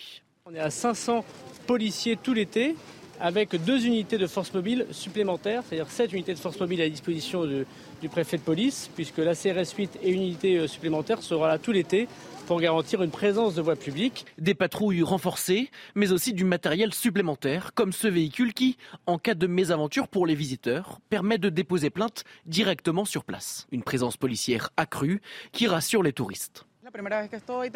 C'est la première fois que je viens ici et je ne me sens pas en insécurité. Il y a une forte présence de la police qui est un peu partout, donc je n'ai pas ce sentiment de peur. Si les touristes semblent se sentir en sécurité, les riverains, eux, espèrent surtout une action pérenne. C'est pas simplement une, arrivée sur le terrain du ministre qui va résoudre les problèmes. Ce qui est le plus important, c'est un suivi dans le temps, hein. Et c'est qu'il y a un effort suivi dans le temps avec des moyens suffisants. Et derrière cet effort, il doit y avoir une vraie volonté. Je crois que la police fait des efforts avec les moyens qu'elle a, mais manifestement, c'est pas vraiment à la hauteur, puisque le problème, il, est, il demeure, il est même plutôt croissant. En 2022, la Tour Eiffel a accueilli presque 6 millions de visiteurs, un chiffre qui devrait être encore supérieur pour cette année 2023. Voilà, c'est vrai qu'au pied de la Tour Eiffel, il y a des tuk-tuk qui roulent en toute mhm. insécurité. Euh, il y a des joueurs de bonne taux qui escroquent les, touristes. Vous savez, ce sont les, jeux de cartes. Euh, parfois, ça ressemble pas à grand-chose, le, pied de la, le pied de la Tour Eiffel. L'inflation des produits alimentaires en France. Vous êtes nombreux à vous tourner vers les marchés pour payer moins cher. Essayez de payer moins cher, notamment les, fruits et les légumes. Hein. Oui, mais vous allez voir qu'ici aussi, les caddies et les sacs de course peinent à se remplir. Reportage à Belleville, à l'est de Paris, avec euh, Augustin Donadieu. Du soleil, des fruits et légumes frais, mais des petits achats. L'inflation des prix de l'alimentation n'épargne pas les marchés, alors les clients tentent de trouver des parades. Ils essayent d'avoir euh, une remise, ils négocient, mais nous, sur des petits prix comme ça, euh, c'est compliqué. Vous enlevez 10 centimes euh, sur 50 euros, d'accord, mais on n'a jamais de panier à 50 euros. Mais 10 centimes sur 1 euro, bah, c'est 10%. Moi, vous enlevez 10% de ma paye à la fin du mois, ma femme me fout dehors. C'est clair et net. Malgré la hausse des prix, les marchés restent compétitifs. À Paris, le kilo de cerises se vend chez le primeur 15 euros, 10 à 12 euros en supermarché. Ici, c'est 5 euros le kilo. Alors certains clients se font plaisir. Et moi, je ne vais pas me priver personnellement. Hein. parce que je me dis, euh, voilà, on ne vit qu'une fois en fait, et puis euh, c'est la vérité. Il faut manger. Il faut, faire nourrir les enfants. Et pour ceux qui veulent réaliser de plus grosses économies, il existe des astuces à ne surtout pas répéter. Venez à midi, il bradent tout. Donc il y en a pour euh, tous les budgets. C'est ça surtout, c'est que euh, ceux qui arrivent à midi, midi et demi, eh ben, ils trouvent euh, des barquettes à 1 euro. Les commerçants nous le confient, ils réalisent plus de ventes mais moins conséquentes. Résultat de l'inflation qui a atteint en mai dernier 5,1% sur un an. Allez, le sport tout de suite. Votre programme avec Groupe Verlaine, centrale photovoltaïque à poser en toute simplicité n'importe où. Groupe Verlaine, connectons nos énergies. Kylian Mbappé réaffirme sa volonté de rester au PSG l'année prochaine. Hein. oui, l'attaquant l'a dit hier euh, en conférence de presse à la veille du match Gibraltar-France. Rester au PSG est ma seule option pour le moment, ce sont ses mots. En revanche, Mbappé a tenu à préciser que le président Emmanuel Macron n'avait aucune influence sur ses choix de carrière. Écoutez. Sur ma carrière, aujourd'hui, euh, en juin 2023, aucune. Comme j'ai déjà dit, il souhaite que je reste à Paris, mais mon objectif est de rester, donc euh, je pense qu'on est sur la même longueur d'onde. Je suis. Euh... Programme avec Groupe Verlaine. Isolation thermique par l'extérieur avec aide de l'État. Groupe Verlaine. Connectons nos énergies. C'est News, il est 7h10. Restez bien avec nous. Dans un instant, on va parler des manifestations d'opposants au projet de TGV Lyon-Turin. On attend des violences. Euh, le préfet a interdit la manifestation de demain. Pourquoi? Parce qu'il craint des violences sur les forces de l'ordre. Il craint pour la sécurité des forces de l'ordre. Euh, c'est presque le monde à l'envers, vous avez compris. Il craint pour la sécurité des forces de l'ordre. On va en parler avec Emmanuel Courtois, Courtois, secrétaire départemental Alliance Savoie. Il sera avec nous. À tout de suite. C'est News, il est 7h13. Merci d'être avec nous. Bonjour Emmanuel Courtois. Merci d'avoir choisi la matinale de CNews pour parler ce matin. Vous êtes secrétaire départemental du syndicat de police Alliance Savoie. Vous êtes policier. On va parler de la manifestation des, opposants au projet de TGV Lyon-Turin qui est prévu demain. 2000 membres des forces de l'ordre mobilisés. Vous attendez à quoi déjà? Oui, bonjour. Alors, euh, c'est un petit peu dans le même schéma que, Sainte-Soline et, Notre-Dame-des-Landes. C'est vrai qu'il y a une réelle crainte de, débordement. Et c'est pour ces raisons aussi que le, préfet a interdit la, manifestation, sachant qu'on a des, ultras qui vont, qui vont être présents euh, sur le positif. Oui, la, manifestation est interdite demain. Hein? Oui, exactement, exactement. Parce qu'il y, a un risque de violence, euh, risque que les, certaines personnes s'en prennent aux forces de l'ordre, au secours et, euh, aux personnes pacifistes aussi, et, éventuellement des dégradations. Que risquent ceux qui s'y rendent malgré tout? Expliquez-nous, vous qui êtes policier. Bah, ils risquent, forcément, ils peuvent avoir des suites judiciaires, et puis euh, il, peut y avoir aussi, euh, il peut y avoir des blessés, hein, parce qu'après les, forces de l'ordre vont, s'adapter euh, aux personnes qui, vont avoir en face, euh, en face d'eux. Hein. Il y a une question que je me pose. Le préfet dit avoir des craintes pour la sécurité des policiers et des gendarmes. C'est le monde à l'envers. Bah, il y a des craintes pour la sécurité des policiers et des gendarmes, des pompiers aussi, et puis de l'ensemble des personnes présentes et tous le, les, les, risques de, débordement et de dégradation sur les sites, euh, sur les sites sur place. Ça veut dire que vous vous attendez à ce qu'il y ait des individus extrêmement violents en face de vous, hein? Euh, Là, ce qui est, ce qui est prévu, hein, c'est ce que, ce que le préfet disait, il y a environ entre 300 et 500 ultras qui sont, qui sont attendus entre 300 et 500 ultras. Euh, il y a eu des violences à Nantes et euh, ces individus violents n'ont pas été arrêtés. Il y a eu une impunité euh, contre. il y a une impunité pour les militants d'organisations violentes qui se disent écologistes. Bah, c'est toujours, c'est toujours délicat. Alors, certains se disent militants écologistes. Non, en fait, c'est, des personnes systématiquement, ils sont, ils sont présentes sur, sur ce, genre d'événements pour, bah, pour faire des dégradations, pour, euh, pour se faire du flic, hein, parce qu'on a, on a des, des individus, des antifas, euh, certains collectifs euh, ultra. Ce sont des personnes qui viennent pour se faire du flic, c'est ce que vous nous dites. Se faire du flic et puis tout, tout, tout casser, en fait. C'est ce qu'on constate depuis un, un petit moment.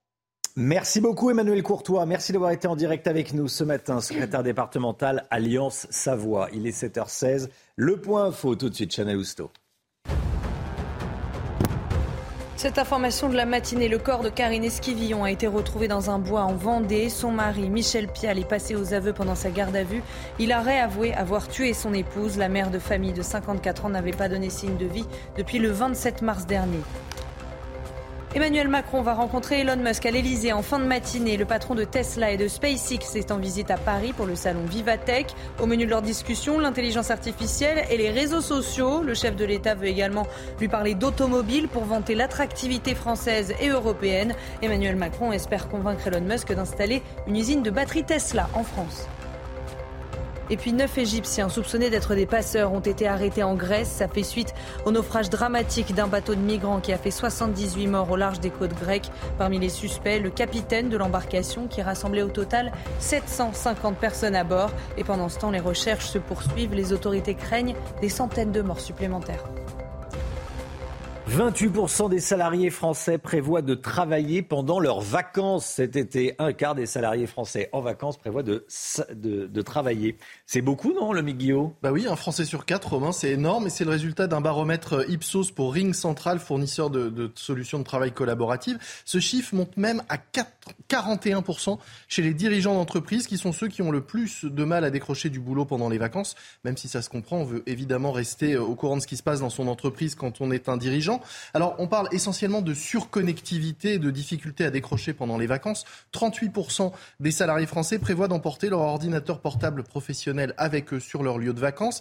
Concrètement, parmi les salariés qui prévoient de travailler, il s'agit évidemment pas de passer la journée euh, entière sur son ordinateur, mais de pouvoir répondre, si besoin, à des mails ou des sollicitations. Ainsi, 42% de ceux qui prévoient de travailler disent qu'ils consulteront leurs mails et les messages instantanés type WhatsApp et 57% des dirigeants. Combien de temps prévoit-il de travailler par jour? Alors je le disais, c'est heureusement de façon ponctuelle et pas toute la journée pour un mail ou une réponse, histoire de ne pas bloquer un, un, dossier par exemple. Mais il y a quand même 21% des salariés qui disent qu'ils travailleront entre 1 heure et 2 heures par jour pendant les vacances. Et là encore, c'est plus chez les dirigeants d'entreprise. 18% d'entre eux disent qu'ils vont travailler quotidiennement 2 heures pendant leurs vacances, enfin, si on peut encore appeler ça des vacances. C'est quand même nouveau cette tendance à travailler pendant les congés? Oui, c'est la conséquence directe hein, des, confinements et du développement du télétravail, évidemment, puisque maintenant chacun a accès à des outils euh, à distance, ne serait-ce qu'à ses mails ou ses messageries euh, instantanées, et beaucoup ont pris l'habitude de répondre, quel que soit le jour ou l'heure. Au départ, ça part plutôt d'une bonne volonté, c'est même un geste d'altruisme, disent les salariés. Plus d'un sur deux prend le temps de répondre, même quand il est absent, même en week-end ou même pendant les vacances, tout simplement pour aider ses collègues, pour ne pas bloquer un, un dossier ou pas retarder euh, les choses. Mais le problème, c'est que cette connexion permanente finit par brouiller la frontière entre vie pro et vie perso et finit par épuiser tout le contraire du bénéfice que les vacances sont censées apporter. Vous travaillez, vous, pendant vos vacances? Vous jetez un coup d'œil Je regarde les mails, évidemment. Ouais. Ouais. Et vous répondez? Euh, Si c'est urgent, j'ai... Si Après, tout le problème, c'est de savoir où placer l'urgence. En général, il faut attendre. Quand vous recevez un mail pendant les vacances, vous laissez passer la journée. Si on vous a pas relancé, c'est que c'était pas urgent et vous pouvez passer à autre chose. Attendez la relance avant de répondre. C'est vrai. Merci beaucoup. Merci beaucoup, le Guillaume. C'est vrai que c'est la nouvelle façon de travailler. C'est valable pour le week-end aussi, d'ailleurs. Hein. Oui, oui, le soir. Euh, parfois, à minuit, tiens, regarde ces derniers, les derniers mails du, du, du travail. Là. Bon, il y, y, a moins de frontières entre le, le travail et le, et le repos. 7h20, restez bien avec nous dans un instant. L'automobile, on va parler de la pollution à l'ozone, pic de pollution à l'ozone sur une partie de la France. -hmm. Restez bien avec nous sur CNews. À tout de suite. Rendez-vous avec Pascal Pro dans l'heure des pros, du lundi au vendredi de 9h à 10h30. L'automobile avec vous, Pierre Chasseret. Bonjour Pierre. Bonjour Romain. Une partie de la France est touchée par un pic de pollution à l'ozone? Oui, mais alors qu'est-ce que c'est l'ozone? L'ozone, c'est un polluant qu'on dit secondaire. Il est issu de composés volatiles qui vont, euh, qui vont s'amalgamer notamment avec des oxydes d'azote notamment, et puis ça fait intervenir des pics de pollution. On les retrouve surtout en été, au moment où les températures sont extrêmement chaudes. Alors en soi, l'ozone, Quelque, quelque chose qui est dangereux. L'ozone, on connaît tous la fameuse couche d'ozone. C'est un peu les lunettes de soleil de la Terre. C'est ce qui va nous permettre d'arrêter une partie des rayons UV. Le problème, c'est quand on a des concentrations trop fortes en dessous, là où on est nous, eh bien, il peut y avoir des, euh, des problèmes cardio-respiratoires et euh, des, des, problèmes cardio cardiovasculaires qui y sont associés. Où est-ce qu'on en est aujourd'hui en France de cette de ce pic de pollution à l'ozone Allez, on regarde une première carte, celle qui va nous faire comprendre ce pic de pollution. Vous voyez, il ne touche pas que la France. Hein. La couleur montre déjà le, le, le jaune. C'est en orange Ouais, le orange, c'est le vrai pic, mais le jaune, c'est pas forcément bon non plus. On est dans des concentrations qui sont déjà hautes. Donc ça touche pas que la France. Si on regarde maintenant et qu'on se penche un petit peu plus sur la zone qui est la plus touchée, vous voyez même que là, sur la région centre, euh, Pays de la Loire, en remontant vers la Normandie et sur l'île de France, on a un vrai problème de pic de pollution. Il va évoluer ce pic de pollution, il va se déplacer euh, dans les deux jours qui viennent à cher Alexandra Blanc sur la partie est de la France et on voit bien là que cette fois-ci, on va être dans des concentrations hautes qui vont donc durer. Il faut donc essayer bah, de, de s'en prémunir. Alors justement, comment se protéger de la pollution dans l'habitacle de nos voitures? Alors je vais vous présenter quelque chose qui est dans notre voiture, qu'on connaît peut-être pas, le filtre à air d'habitacle à charbon actif.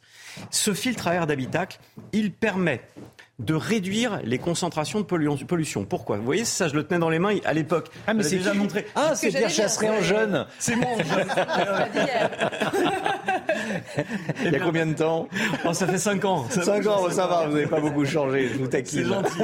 Euh, au, moins, on voit bien ce filtre à air d'habitat. Vous voyez comment il est composé Oui, oui, eh bien, il permet de retenir à l'intérieur tous les polluants, les particules fines et aussi il y en a beaucoup qui vont hmm. d'entre vous qui sont euh, sujets à ça, la pollution et les, les, allergies au pollen. Ça ah va arrêter tous les pollens dans la voiture, ça va arrêter évidemment l'ozone, les particules hmm. fines, tous les polluants. C'est donc quelque chose qui est extrêmement positif parce que vous allez retrouver un air plus sain que dans la rue.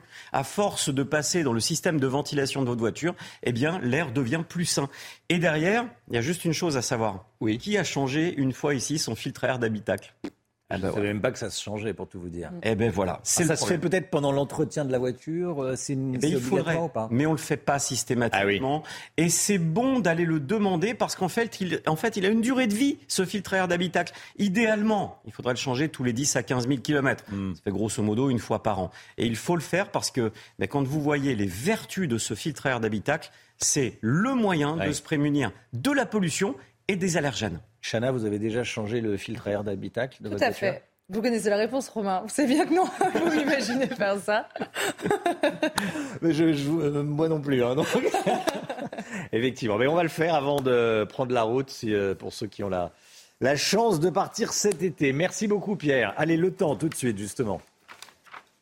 Vous avez regardé votre programme avec Groupe Verlaine. Isolation thermique par l'extérieur avec aide de l'État. Groupe Verlaine, connectons nos énergies.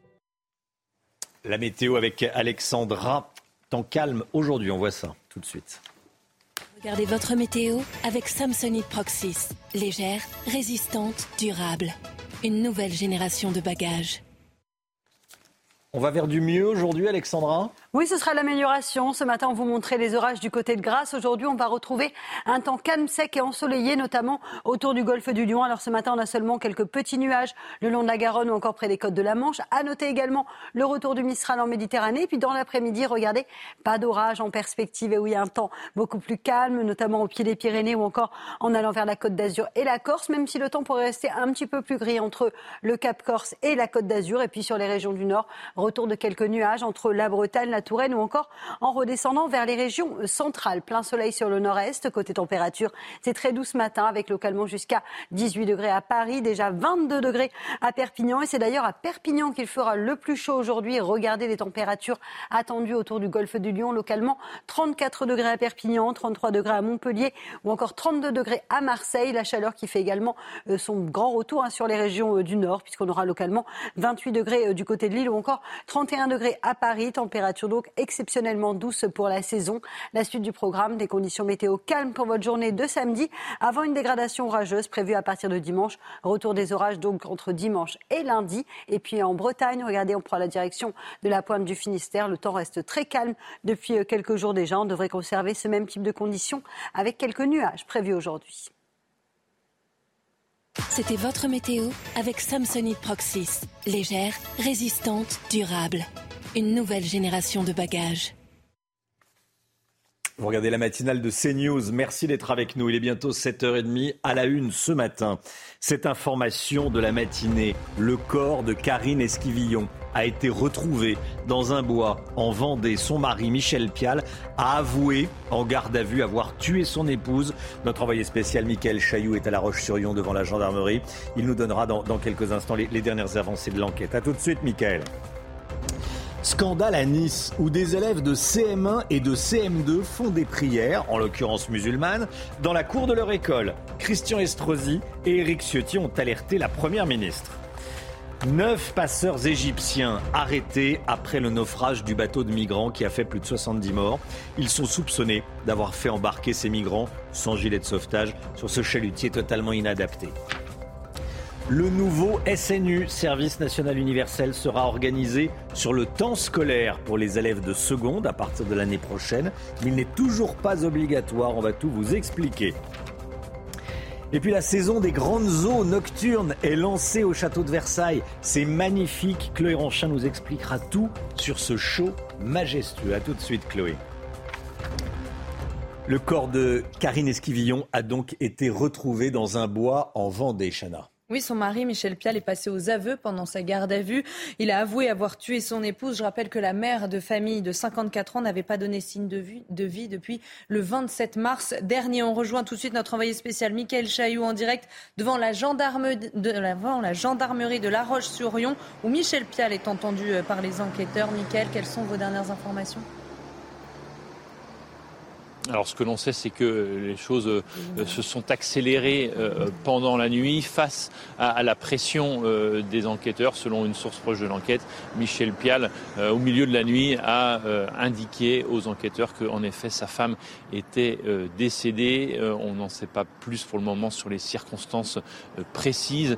ce que l'on sait, c'est qu'il a indiqué aux enquêteurs que le corps de Karine Esquivillon se trouvait dans un bois vraisemblablement aux alentours de la commune de euh, Chaland. Alors Chaland, c'est à environ 20 et quelques kilomètres euh, de Maché, le, domicile de Karine Esquivillon et euh, Michel Pial. Alors évidemment, les enquêteurs se sont rendus sur place dans la nuit et ont découvert le corps de Karine Esquivillon euh, en suivant évidemment les indications euh, données par euh, Michel Pial. Alors quelle va être la suite? La suite, c'est la fin de la garde à vue qui officiellement, cette garde à vue prend fin à 8h30 ce matin et Michel Pial devrait être présenté dans la foulée à un juge d'instruction ici à La Roche-sur-Yon.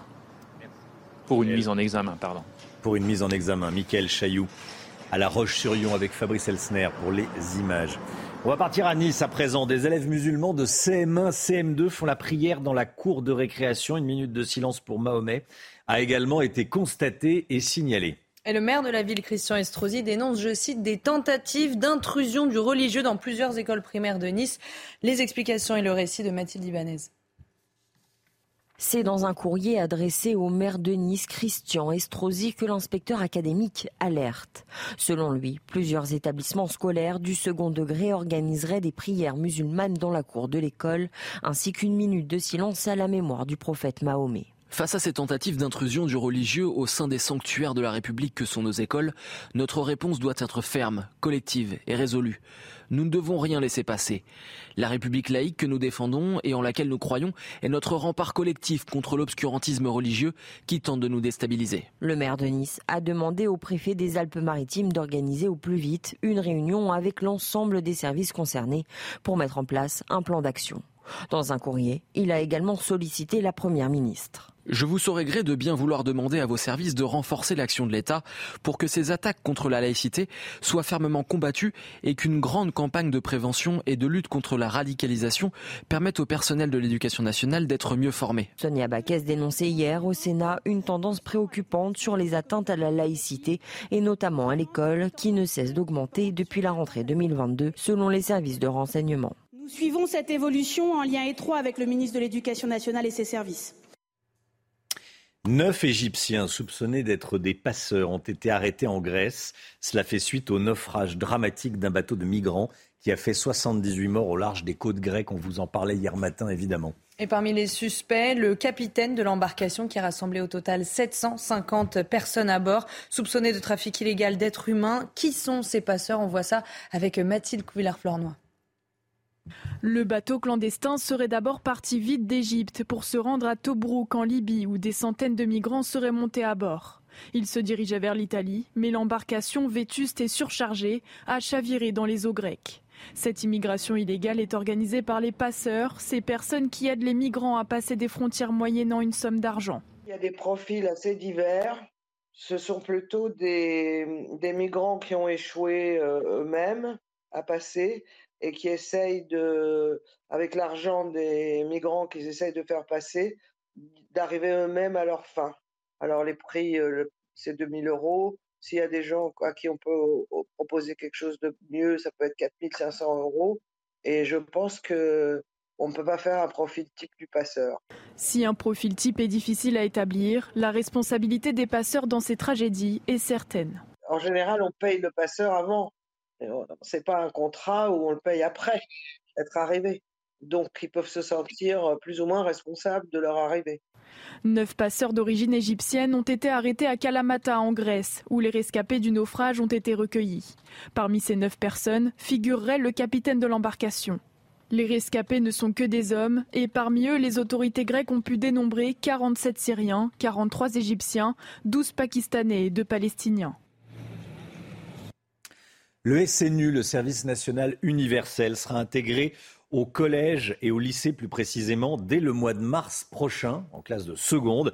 La secrétaire d'État à la jeunesse, Sarah El Haïry, sera avec nous à 8h15 ce matin pour euh, préciser le détail de ce SNU nouvelle version. Alors concrètement, à partir de mars 2024, les élèves de seconde volontaires pourront effectuer leur stage de 12 jours sur le temps scolaire. Toutes les explications et le détail avec Sarah Fenzari. Une promesse chère à Emmanuel Macron. Le projet critiqué du service national universel franchira en 2024 une nouvelle étape. Après des mois d'attente et de discussion, la secrétaire d'État à la jeunesse Sarah El Haïry a annoncé son intégration dès mars prochain. Il s'agira d'un stage de 12 jours basé sur le volontariat pour les élèves de classe de seconde, y compris ceux qui ne sont pas de nationalité française, et qui, selon elle, ne coûtera rien aux établissements ni aux parents. Le ministre de l'Éducation nationale, Papenjai, a également précisé que les classes pourront choisir un thème tel que l'environnement, le sport, la défense ou la mémoire. Mais la secrétaire d'État insiste, aucune obligation. Allez, allez, on se dépêche. Cette nouvelle modalité coïncidera avec les séjours de cohésion choisis à titre individuel par les jeunes dans un autre département que le leur pendant leurs vacances scolaires. L'État prévoit même une aide financière pour les lycéens engagés.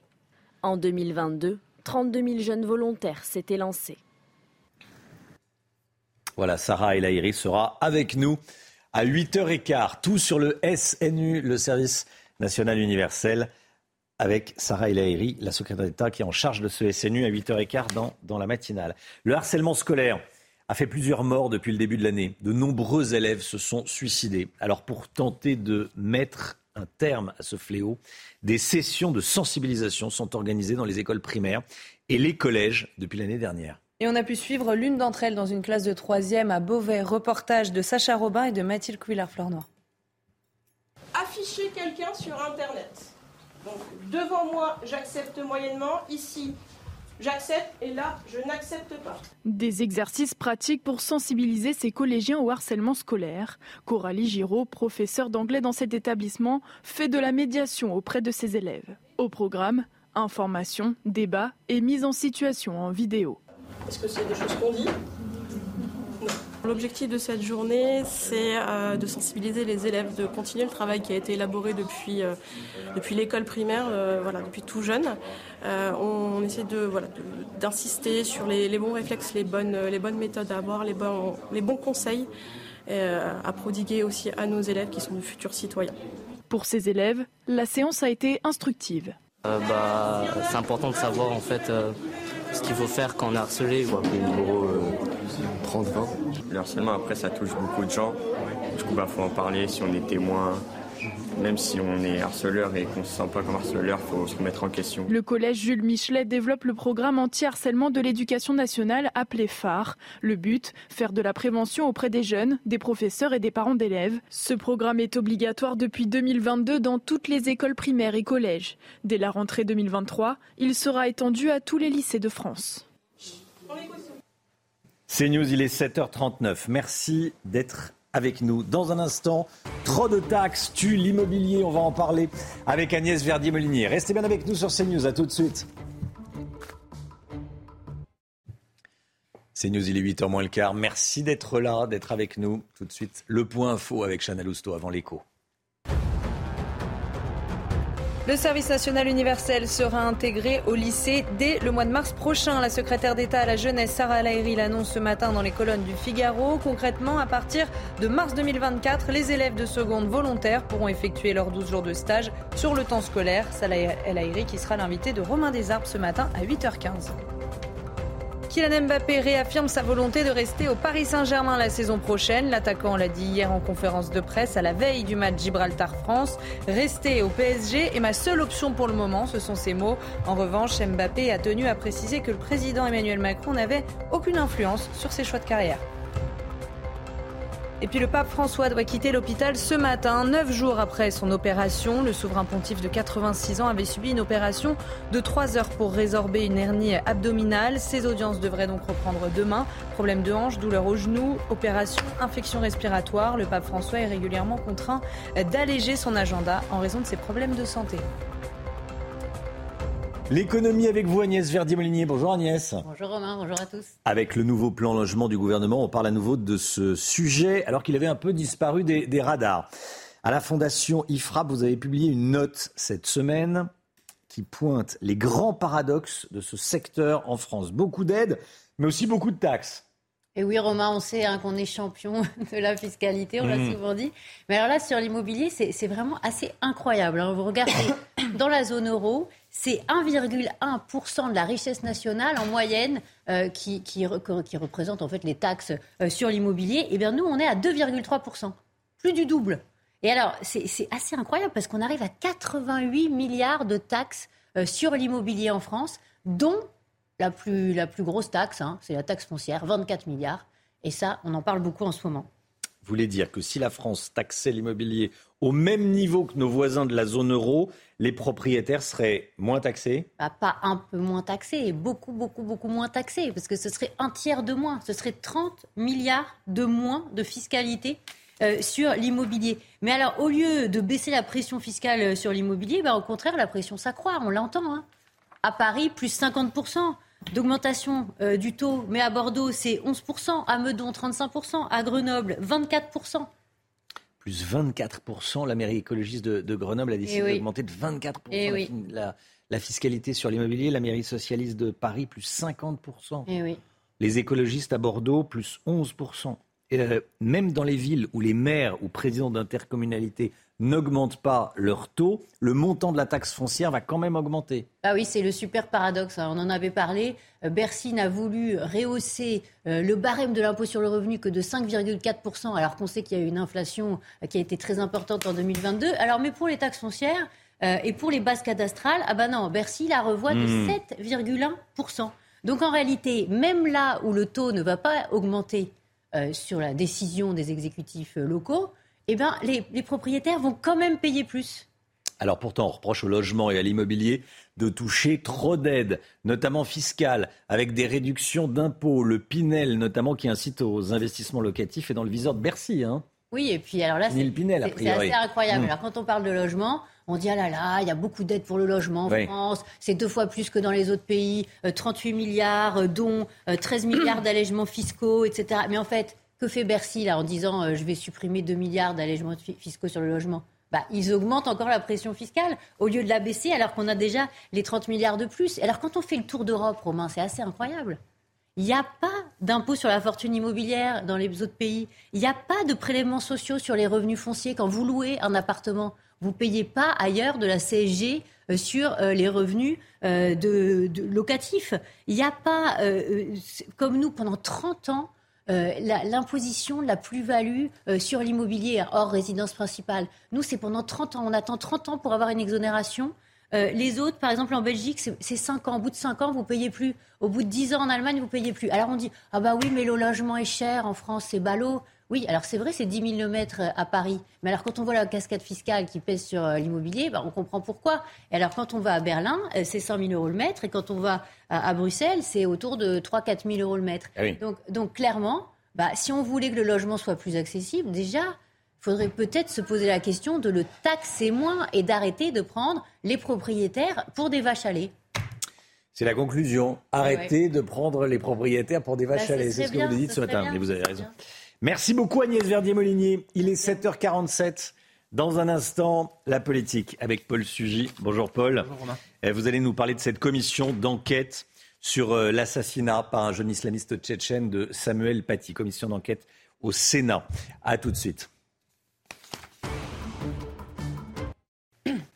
C'est News 8h moins 10. La politique avec vous, Paul Sugy. Y a-t-il eu des négligences qui ont fini par coûter la vie à Samuel Paty C'est la question que vont se poser les sénateurs, puisque hier, le Sénat a voté la création d'une commission d'enquête. Qu'est-ce qu'il faut en attendre, Paul? Oui, alors déjà, c'est la sœur de l'enseignant assassiné, hein, donc Michael Paty, qui avait écrit à Gérard Larcher euh, pour lui demander ce travail d'enquête dans une lettre qu'avait publiée le, jeune média factuel. Donc accéder à sa demande, c'est peut-être déjà la plus élémentaire des courtoisies que l'on doit à une famille endeuillée au nom de la République. Samuel Paty est mort euh, parce qu'il était de ceux pour qui les trois mots écrits sur les frontons de nos ne sont pas un symbole désuet, mais un idéal politique pour lequel on peut se consumer au mépris de sa vie. Alors bien sûr, il ne faut pas se tromper de coupable romain. Hein. Samuel Paty a été tué par un islamiste tchétchène et la responsabilité de celui qui tient le couteau n'est bien sûr pas la même que la responsabilité de ceux qui ne l'ont peut-être pas désarmé à temps. Mais je crois qu'à travers ce travail d'enquête, eh bien, euh, Michael Paty ne réclame pas vengeance, mais justice euh, pour son frère, pour toute sa famille. Il est permis de penser aujourd'hui que sans la lenteur euh, d'un certain nombre de bureaucrates, eh bien, Samuel Paty serait encore en vie. La vérité à cet égard est un devoir. Il en va de l'honneur de la République qu'a tant aimé Samuel Paty de quelle lenteur ou de quelle, de quelle faille vous parlez, Paul?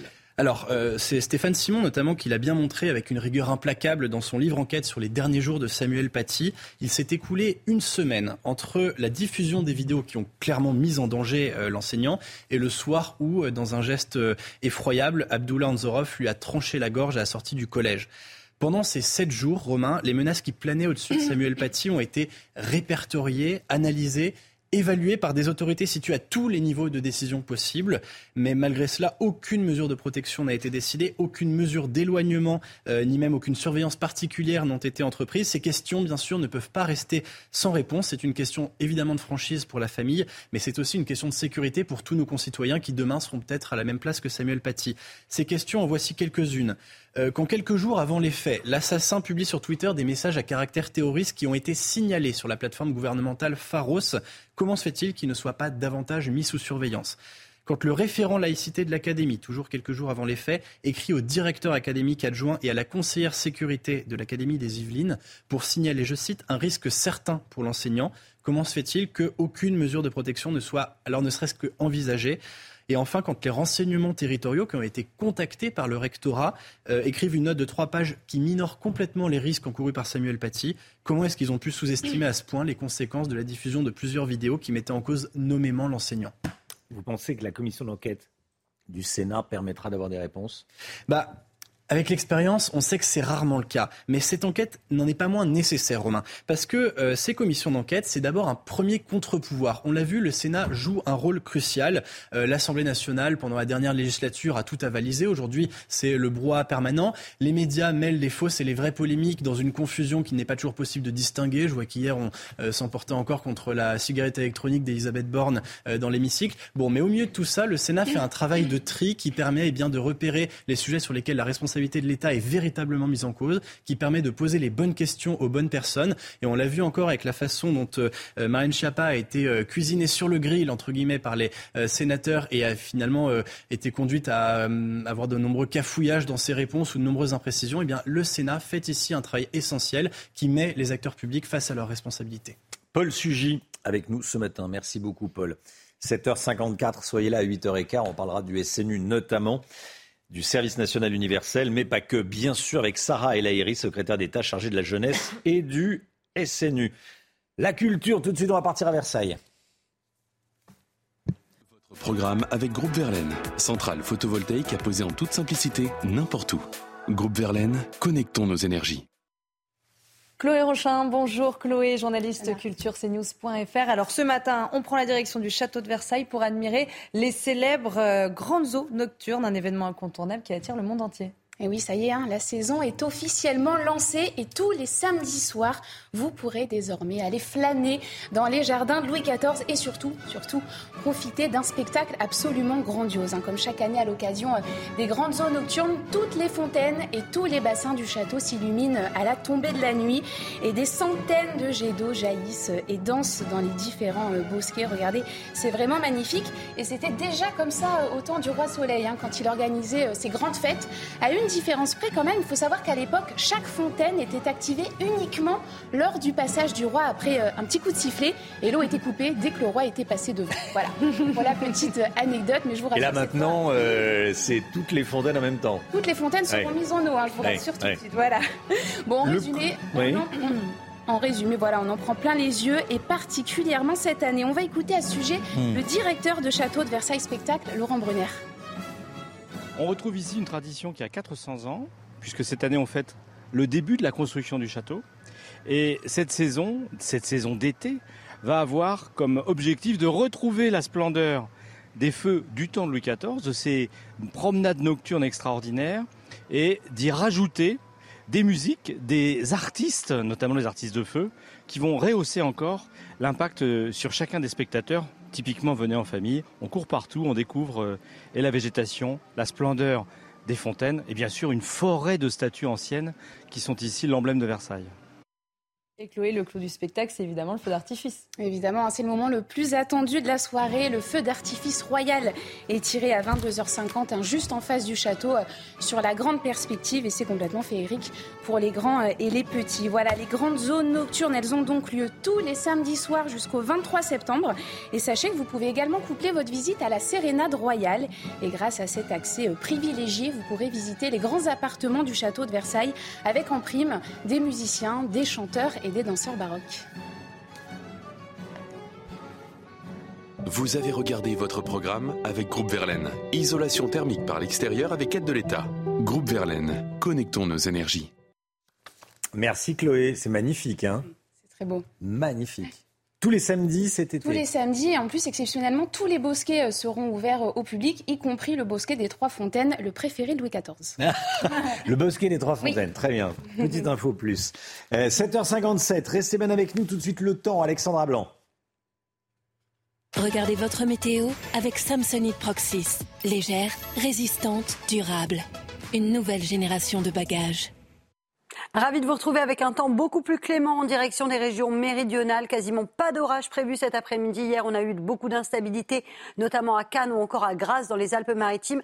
Rassurez-vous, ça va aller de mieux en mieux aujourd'hui, même si cet après-midi, on va retrouver un temps partiellement nuageux entre la Bretagne et les régions centrales, notamment entre la Touraine ou encore les Charentes, où le temps pourrait rester assez nuageux. On retrouvera également du Mistral en Méditerranée et cela aura pour mérite de dégager le ciel. Si vous êtes en Corse ou encore en direction du Mercantour, le temps pourrait rester assez nuageux aujourd'hui. Côté température, elle reste estivale aujourd'hui. Température largement au-dessus des normales de saison. 34 degrés du côté de Perpignan, 33 degrés à Montpellier, 32 degrés en moyenne à Marseille. Et cette chaleur qui gagne également les régions du Nord avec localement 31 degrés à Paris ou encore du côté de Dijon. La suite du programme, les conditions météo agréables pour votre journée de demain. Attention néanmoins à la pollution qui se maintiendra entre le bassin parisien et le nord-est en raison de conditions météo anticycloniques. On aura seulement quelques orages au pied des Pyrénées et toujours de la chaleur avec 30 degrés en moyenne sur le nord et localement 31 degrés dans le sud. Mais c'est une très belle journée de samedi qui vous attend.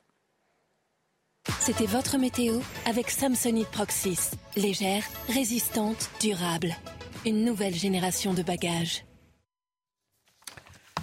CNews, il est bientôt 8h. Merci d'être avec nous. Merci d'avoir choisi CNews pour démarrer cette journée. À la une ce matin, cette information, le corps de Karine Esquivillon a été retrouvé dans un bois en Vendée. Son mari, Michel Pial, a avoué en garde à vue avoir tué son épouse. Notre envoyé spécial, Michael Chailloux, est à La Roche-sur-Yon devant la gendarmerie. Il nous donnera dans un instant les dernières avancées de l'enquête. À tout de suite, Michael. Des individus violents attendus ce week-end dans la vallée de la Maurienne pour s'opposer au projet de développement du TGV Lyon-Turin. Le préfet a interdit la manifestation. On sera dans un instant avec Olivier Madinier, en direct de la préfecture de Chambéry. A tout de suite, Olivier.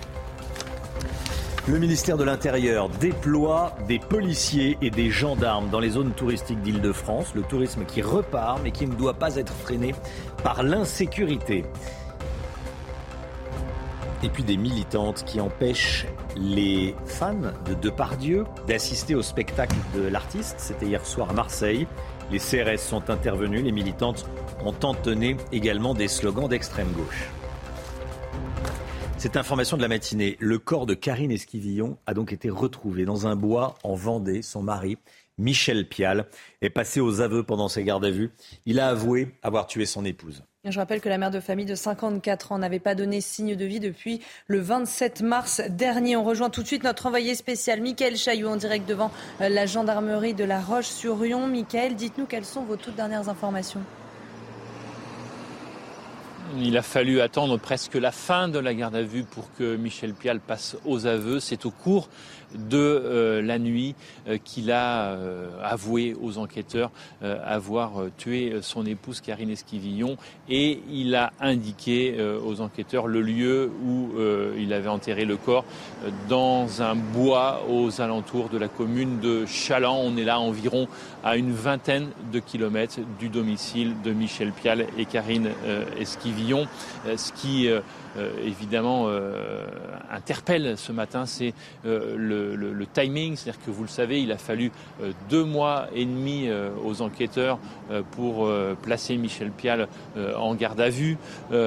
Karine Esquivillon, sa disparition, il avait été déclaré par Michel Pial le 3 avril dernier alors qu'elle était partie le 27 mars. Il avait donc déjà euh, mis, euh, si je compte bien, euh, six jours pour déclarer sa disparition à la gendarmerie. Et puis, pendant deux mois et demi jusqu'à cette garde à vue, eh bien, vous le savez, il a reçu les médias, on l'a vu un petit peu partout, dire avec aplomb que c'était une disparition volontaire que sa femme avait elle-même organisée.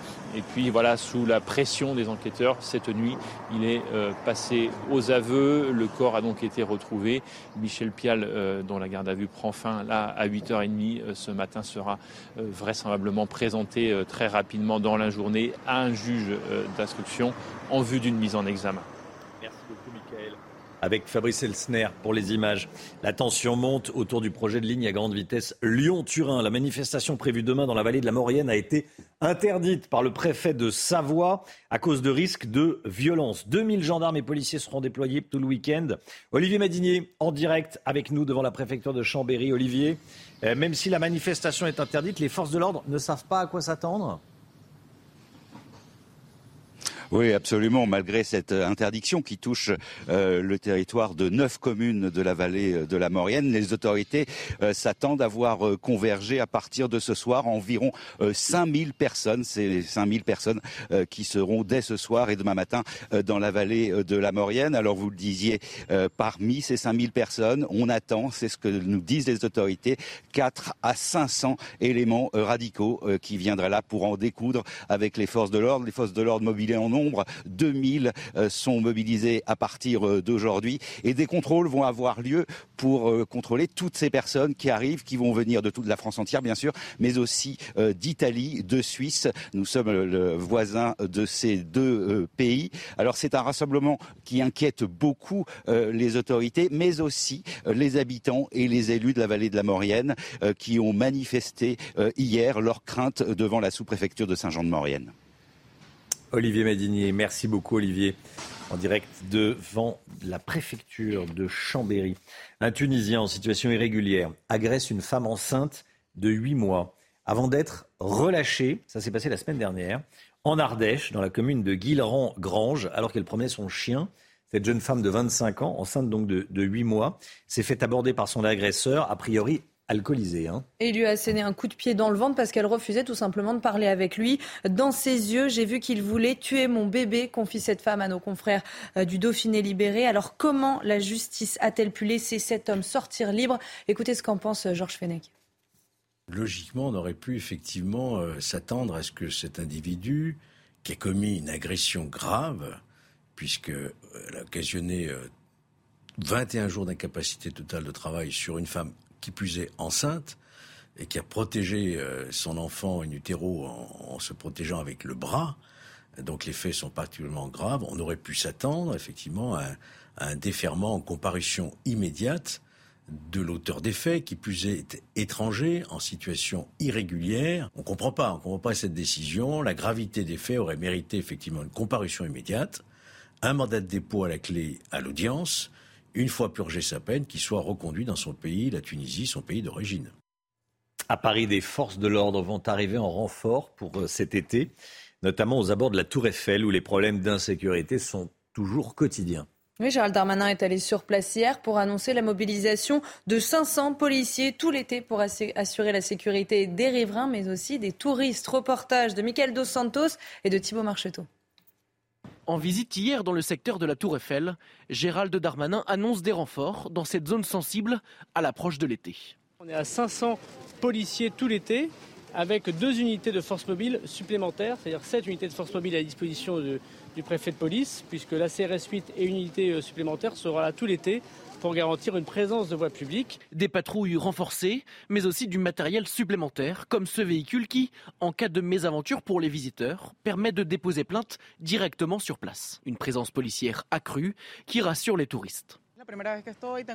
C'est la première fois que je viens ici et je ne me sens pas en insécurité. Il y a une forte présence de la police qui est un peu partout, donc je n'ai pas ce sentiment de peur. Si les touristes semblent se sentir en sécurité, les riverains, eux, espèrent surtout une action pérenne.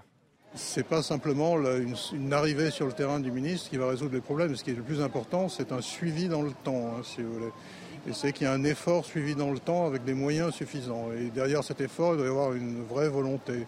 Je crois que la police fait des efforts avec les moyens qu'elle a, mais manifestement, ce n'est pas vraiment à la hauteur, puisque le problème, il, est, il demeure, il est même plutôt croissant. En 2022, la Tour Eiffel a accueilli presque 6 millions de visiteurs, un chiffre qui devrait être encore supérieur pour cette année 2023. Après Bordeaux et Lyon, des collectifs féministes se sont rassemblés à Marseille pour empêcher le concert de Gérard Depardieu, mis en examen pour viol et agression sexuelle. L'acteur a clôturé hier la tournée de son spectacle Depardieu chante Barbara. Et devant la salle du spectacle du Silo, l'ambiance était très tendue. Même les spectateurs ont été pris à partie par les manifestants. Reportage de Mathilde Ibanez, Laure Parra et Nicolas Fontaine. À leur arrivée, les spectateurs sont sifflés parfois même bloqués. Les forces de l'ordre doivent intervenir pour les faire rentrer dans la salle.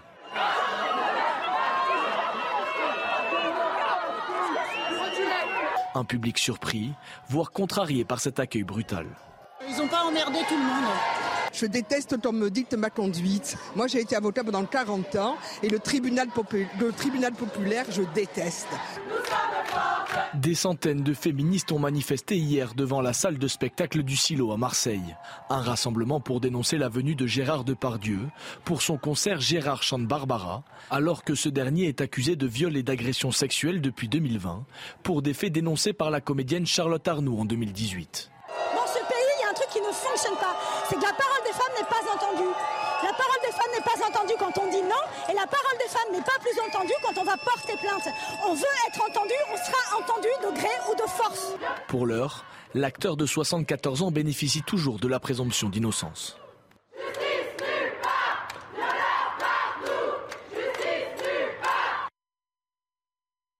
Voilà, on entendait justice nulle part, violeur partout, qui est un slogan euh, de l'extrême gauche qui est adapté à, cette, euh, à cette situation. Restez bien avec nous dans un instant, 8h15, l'interview politique. On sera avec Sarah El Haïry, secrétaire d'État à la jeunesse et euh, en charge du SNU, du Service national universel. On va parler du, SNU, mais pas uniquement, bien sûr. Ça sera dans un instant. À tout de suite. Bon réveil à tous. Rendez-vous avec Pascal Pro dans l'heure des pros, du lundi au vendredi de 9h à 10h30. C'est News, il est 8h15. Merci d'être avec nous. Dans un instant, nous serons avec Sarah El qui est secrétaire d'État à la jeunesse et au service national universel. Beaucoup de questions sur le SNU. Ça sera juste après le flash, le rappel de l'information. Avec vous, Chanel Housteau. Cette information de la matinée, ce dénouement tragique, le corps de Karine Esquivillon a été retrouvé dans un bois en Vendée. Son mari, Michel Pial, est passé aux aveux pendant sa garde à vue. Il a avoué avoir tué son épouse accidentellement en manipulant une arme. La mère de famille de 54 ans n'avait pas donné signe de vie depuis le 27 mars dernier.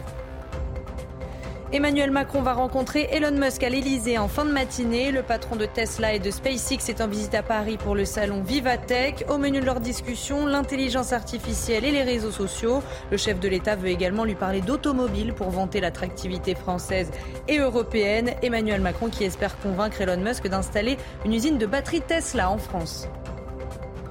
Et puis neuf Égyptiens soupçonnés d'être des passeurs ont été arrêtés en Grèce. Ça fait suite au naufrage dramatique d'un bateau de migrants qui a fait 78 morts au large des côtes grecques. Parmi les suspects, le capitaine de l'embarcation qui rassemblait au total 750 personnes à bord. Pendant ce temps, les recherches se poursuivent. Les autorités craignent des centaines de morts supplémentaires. Sarah El est avec nous. Bonjour Madame la Ministre. Bonjour. Secrétaire d'État à la jeunesse et au SNU, le service national universel. Il va être organisé sur le temps scolaire à partir de mars prochain, donc en 2024. Ce sera facultatif. Pourquoi avoir renoncé à le rendre obligatoire? Vous savez, aujourd'hui, le service national universel est un vrai succès. Il y a l'engouement des jeunes. Plusieurs euh, milliers de jeunes sont sur euh, liste d'attente pour les séjours de juin et de juillet. C'est une nouvelle opportunité pour les jeunes pendant le temps scolaire quand euh, la classe le souhaite. Et finalement, euh, c'est en plus de l'engagement volontaire. Il va durer 12 jours autour des vacances de Pâques? Alors 12 jours pendant euh, toute l'année. L'année prochaine, ça commencera à partir de mars pour avoir le temps de préparer le projet pédagogique. L'idée, c'est quoi? C'est de créer des classes engagés. Des classes engagées, c'est des classes qui vont recevoir peut-être des associations euh, patriotiques avant, qui vont peut-être euh, faire des visites dans leur euh, village, dans leur ville, et enfin avoir un temps fort, un temps où on sort de son établissement et on part en, du coup en cohésion pendant 12 jours dans un autre département. 12 jours euh, pour les élèves de seconde volontaires Exactement. C'est comme l'organisation, c'est comme sur un voyage scolaire. C'est-à-dire qu'il faut un professeur qui a envie de faire vivre cette aventure d'engagement, de, citoyenneté à ses élèves. Ensuite, il faut évidemment l'accord des parents.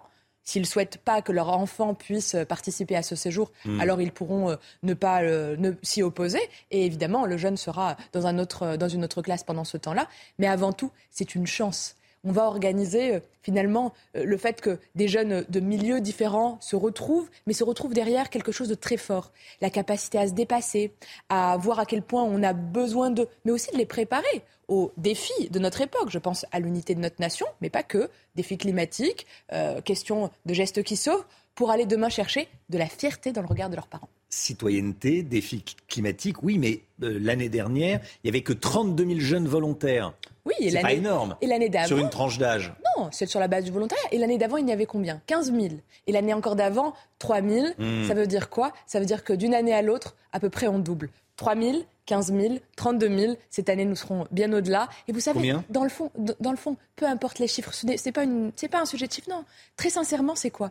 Quand je vois des jeunes qui prennent 15 jours de leur temps personnel, de leurs vacances, qui ensuite s'engagent dans leur ville ou dans leur village, chez les cadets de la gendarmerie, dans les PAD, euh, pour, euh, pour aller voir euh, parfois des personnes âgées ou au sein de la SPA, eh bien moi je suis fière de cette jeunesse qui du coup prend sa part. Et ça c'est un esprit très français, parce qu'elle prend sa part sur son territoire. Mais est-ce que c'est pas une jeunesse qui n'a pas de problème, une jeunesse qui est engagée, qui, qui, qui, se, qui, se, qui, accepte de, de faire un SNU, alors qu'il faut aller chercher ceux qui ont des problèmes il faut aller chercher tout le monde. Et ceux, qui viennent, ceux qui viennent aujourd'hui euh, au service national universel, ils viennent de milieux différents. Vous savez, j'ai à peu près 27% de jeunes, donc un jeune sur trois, si on arrondit, qui vient des établissements professionnels ou technologiques. On a euh, euh, des jeunes qui viennent de territoires ruraux très isolés, de territoires beaucoup plus denses. Mais la promesse, c'est quoi? C'est qu'un un, jeune qui vit à Trappes et un autre jeune qui vit à Guéret ou un jeune qui vit chez moi à Nantes puissent participer à ce temps particulier qui est le SNU, qui est un temps d'engagement. Ils viennent de tous les milieux. Fondamentalement, moi j'ai un appel aux professeurs pour faire vivre cette aventure à leurs élèves, comme ils se passionnent pour l'histoire, pour le patrimoine, pour la musique ou pour le sport. Aux parents d'accompagner cette démarche parce que, vous savez, à 16 ans, c'est une sorte de rituel. C'est la première année du lycée. Euh, souvent, euh, on, arrive, on quitte le collège. C'est le moment où on grandit beaucoup aussi. Et puis enfin, et ça pour moi, ça compte énormément, à toutes ces associations qui accompagnent l'engagement de nos jeunes participer. C'est l'opportunité d'aller créer une génération de bénévoles. Et je crois que c'est une chance parce que demain, j'en ai la conviction, des classes euh, engagées vont se retrouver un peu partout sur nos territoires et on verra fleurir, euh, vous savez, cette flamme un peu du courage, euh, celle de la curiosité, celle du dépassement. Et c'est ce que propose le SMU aujourd'hui. Cette mixité, c'était celle du service militaire avant le service militaire permettait de la mixité, c'est vrai, sociale, mais il manquait quelque chose. Il manquait d'abord les femmes, donc la moitié quand même de notre population. Et puis, vers la fin. Un détail, effectivement. Ah, c'est essentiel. Et puis à la fin, vous savez, si le président Chirac avait suspendu le service militaire, c'est parce que nous avons fait le choix d'une armée professionnelle. Et armée qui a été renforcée d'ailleurs par euh, la loi de programmation militaire qui a été votée par le ministre des, portée par le ministre des Armées à l'Assemblée nationale et qui est en ce moment même étudiée au Sénat pour plus de 413 milliards pour préparer notre pays à être fort, souverain et répondre aux défis. Je pense évidemment aux nouveaux défis euh, que, que, que, nous avons euh, dans, notre, dans notre continent. Quel va être le, programme de ces 12 jours En quelques mots?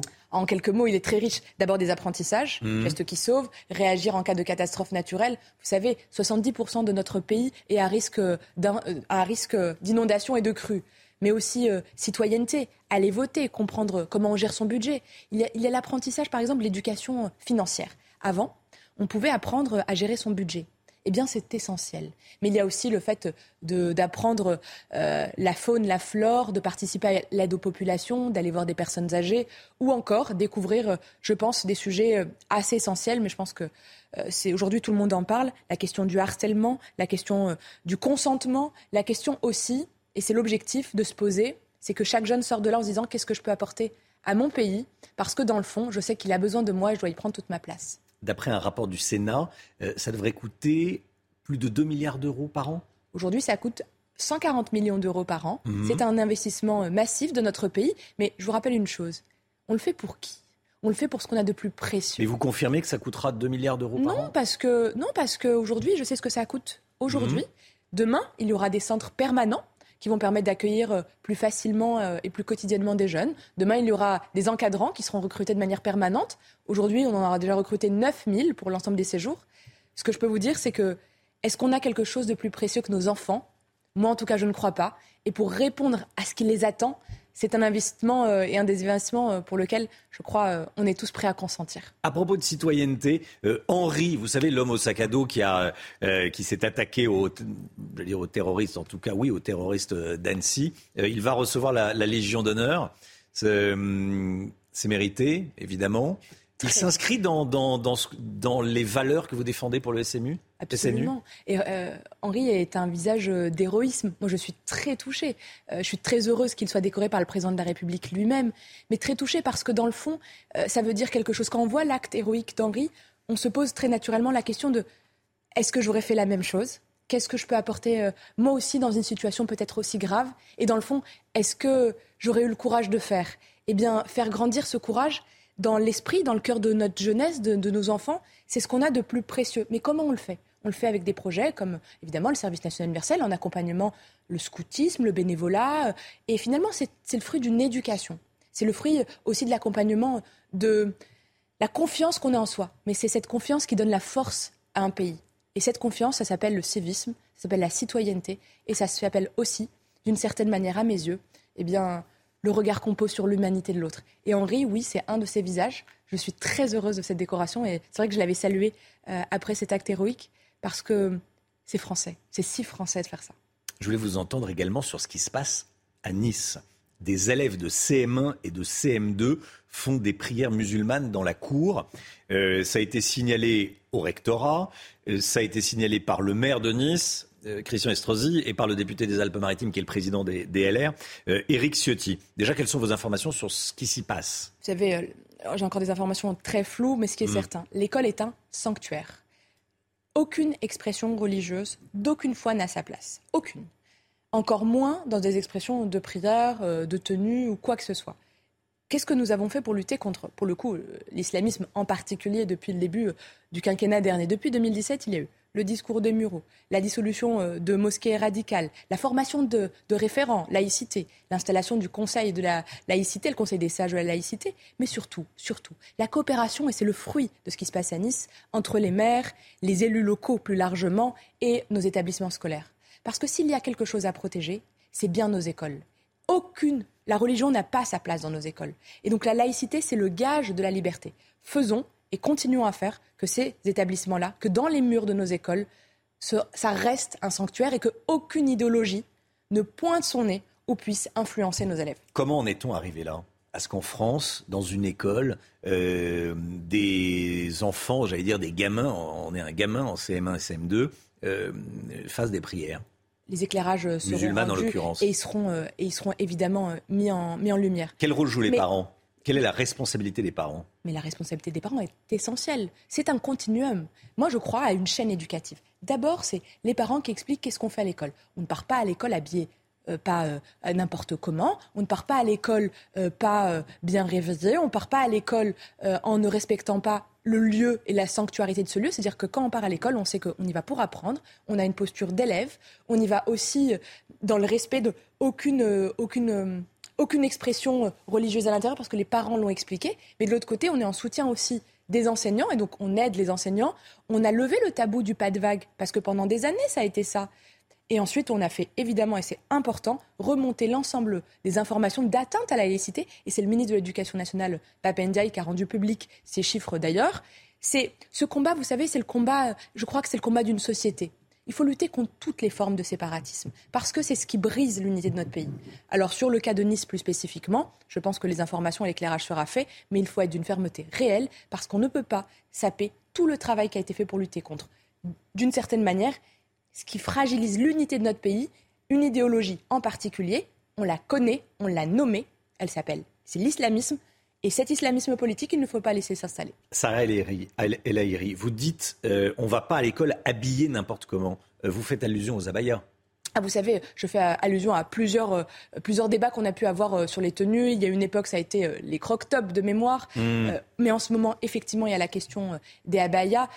le message est très clair. Vous savez, la abaya, même si... alors certains disent c'est un, c'est une tenue religieuse, pour d'autres ce n'est pas une tenue religieuse. Ce qui est certain, c'est que dans le règlement, et le Conseil des sages de laïcité l'a éclairé, une tenue par destination religieuse n'a pas sa place dans un établissement scolaire. Est-ce qu'il faut siffler la fin de la partie et appliquer vraiment cette interdiction? L'interdiction existe. Elle, Elle n'est pas appliquée partout. Elle est de fait. Il faut être aux côtés. Soyons très clairs. Il faut être aux côtés des proviseurs. Il faut être aux côtés des enseignants qui font appliquer euh, finalement cette règle qui est essentielle. Aucun, aucune tenue religieuse, aucune expression religieuse n'a sa place dans un établissement scolaire. Aucune. Et les proviseurs, ils sont confrontés à quoi au quotidien? À finalement euh, appeler euh, les parents, renvoyer parfois l'élève euh, chez lui, et c'est essentiel. Et c'est ce que nous faisons avec, entre autres, le ministre de l'Éducation nationale. Il faut être ferme parce que c'est l'unité de notre pays et la garantie d'une éducation laïque et libre qui est en jeu. Vous savez quoi, Sarah El Haïri euh, je trouve que votre message est beaucoup plus clair que celui de votre ministre de tutelle, l'un de vos ministres de tutelle, euh, Papendia, le ministre de l'Éducation. Parce que vous avez deux ministres de tutelle, le ministre des Armées et l'Éducation.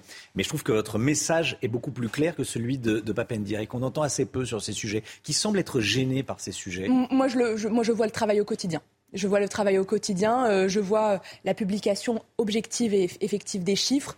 L'éducation nationale et le ministre travaillent dans le sens eh bien, de faire que la laïcité ne soit pas bafouée à aucun moment. Attention, c'est notre garantie. La laïcité, c'est une liberté. Et certains s'y attaquent. Alors il faut, il faut être unis, il faut faire front. Et c'est là où je vais réengager chacun. Les parents, bien sûr. Attention, quand son élève, quand son enfant est renvoyé parce que la tenue est inappropriée, quelle que soit la raison, il faut que les parents soient aux côtés des enseignants. C'est là où nous avons besoin d'une unité, vous savez, de, cette, de cet ensemble. Et faire que les associations que les élèves fréquentent, parfois le mercredi après-midi, parfois le samedi, tiennent le même discours. C'est pour ça que nous avons fait à l'époque le contrat d'engagement républicain qui était pendant la loi renforçant les valeurs de la République.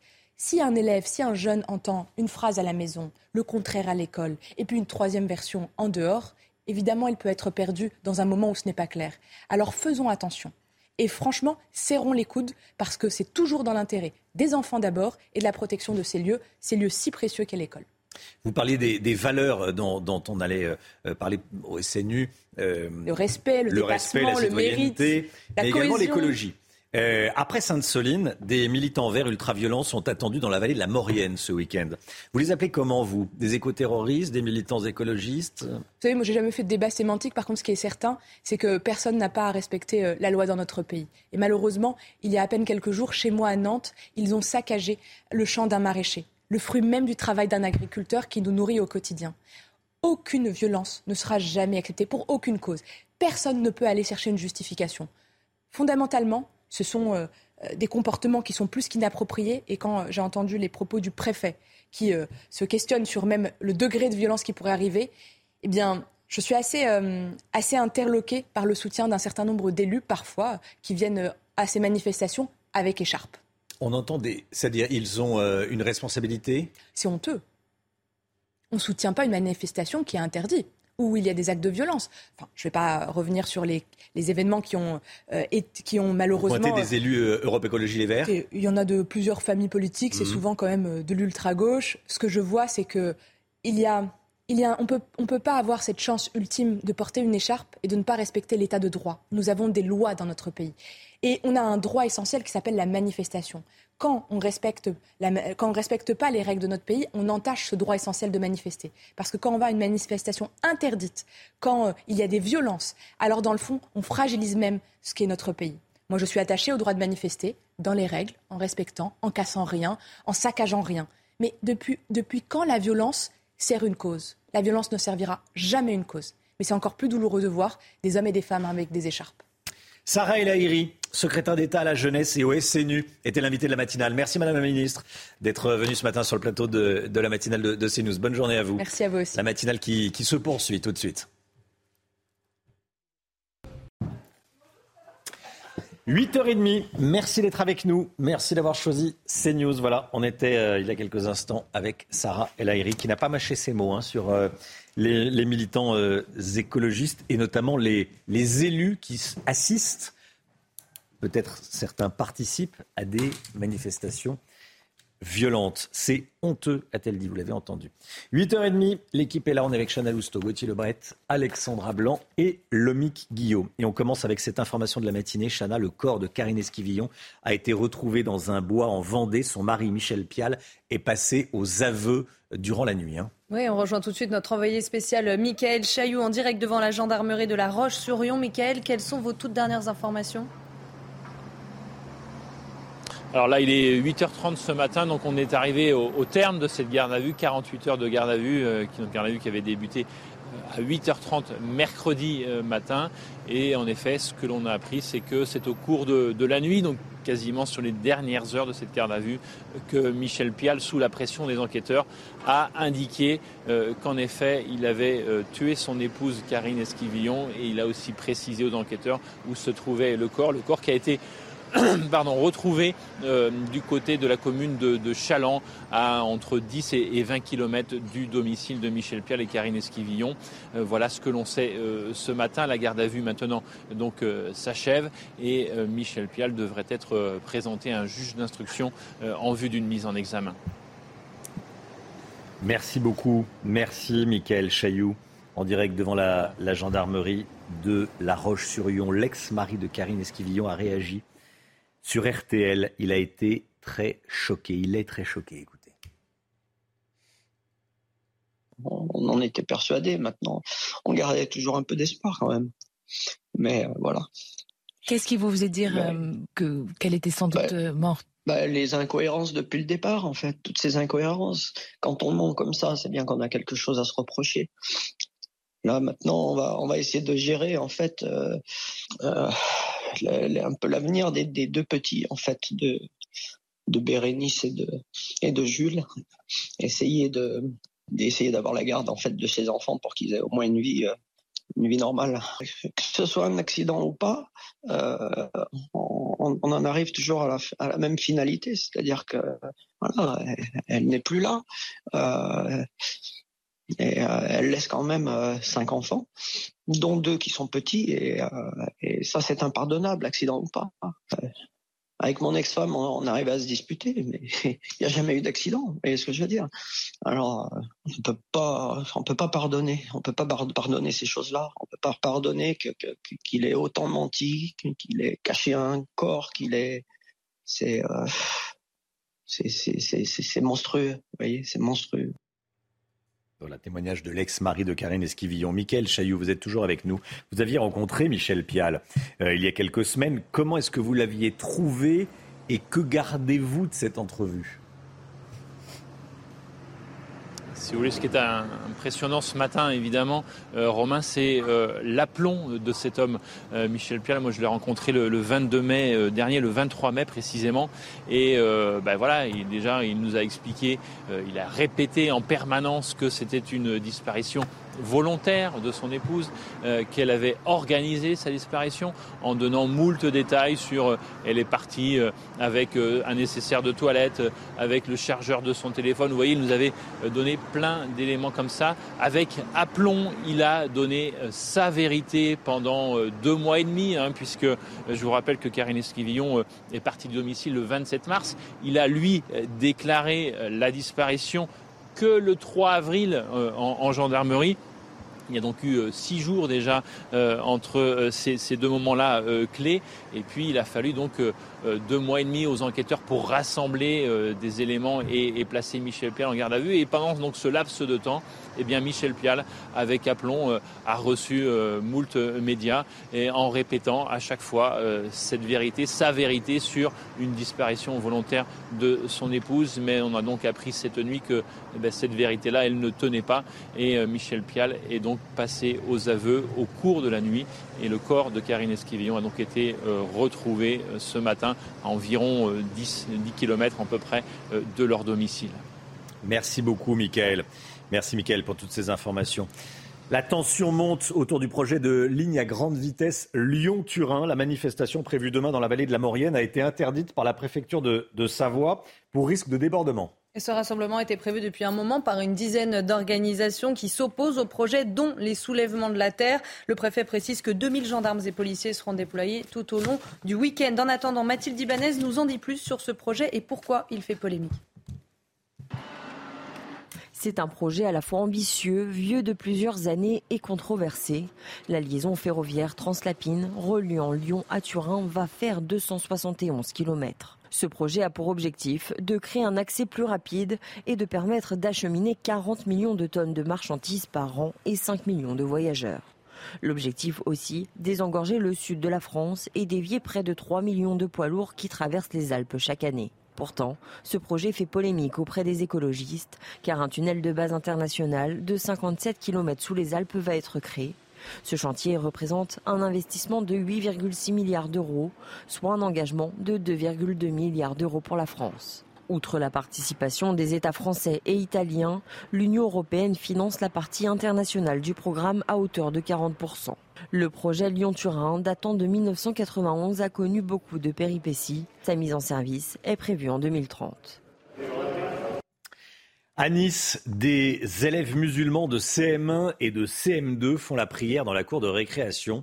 Une minute de silence pour Mahomet a également été constatée et signalée au, rectorat. Le maire de la ville, Christian Estrosi, dénonce des tentatives d'intrusion du religieux dans plusieurs écoles euh, primaires de, de Nice. Gauthier Lebret, les atteintes à la laïcité se multiplient ces derniers mois et l'exécutif ne trouve pas de solution. Oui, alors Christian Estrosi a saisi la Première ministre, il lui a envoyé euh, une lettre. Alors il dit que ces événements se sont aussi déroulés dans le second euh, degré, et puis il a fait un tweet où il dénonce des faits extrêmement graves dans plusieurs écoles euh, primaires donc de Nice, et il rappelle qu'il a immédiatement saisi Elisabeth Borne et le préfet des Alpes-Maritimes.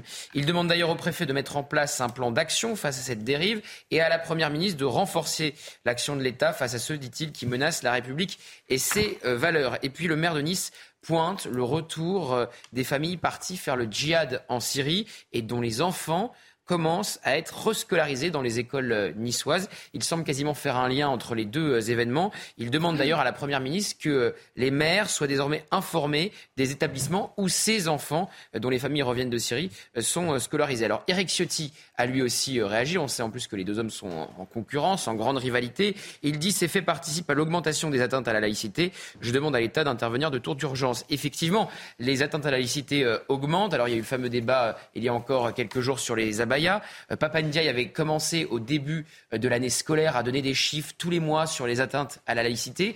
Puis c'est devenu de, ben, c'est euh, c'était plus aussi régulier. C'est, devenu beaucoup moins régulier. Et en fait, il a du mal effectivement à trouver la solution, le ministre de l'Éducation nationale, avec le fameux pas de vague, en plus qui, pourrit tout, puisque on sait que, eh bien, avec ce pas de vague, le chiffre des atteintes à la laïcité est complètement sous-évalué. Merci beaucoup Gauthier. Neuf Égyptiens soupçonnés d'être des passeurs ont été arrêtés en Grèce. Ça fait suite au naufrage dramatique d'un bateau de migrants dont on vous parlait hier. Le bilan est d'au moins 78 euh, morts au large des côtes grecques. Et parmi les suspects, le capitaine de l'embarcation qui rassemblait au total 750 personnes à son bord, soupçonné de trafic illégal d'êtres humains. Qui sont ces passeurs? On voit ça avec Mathilde Couvillère-Flornois.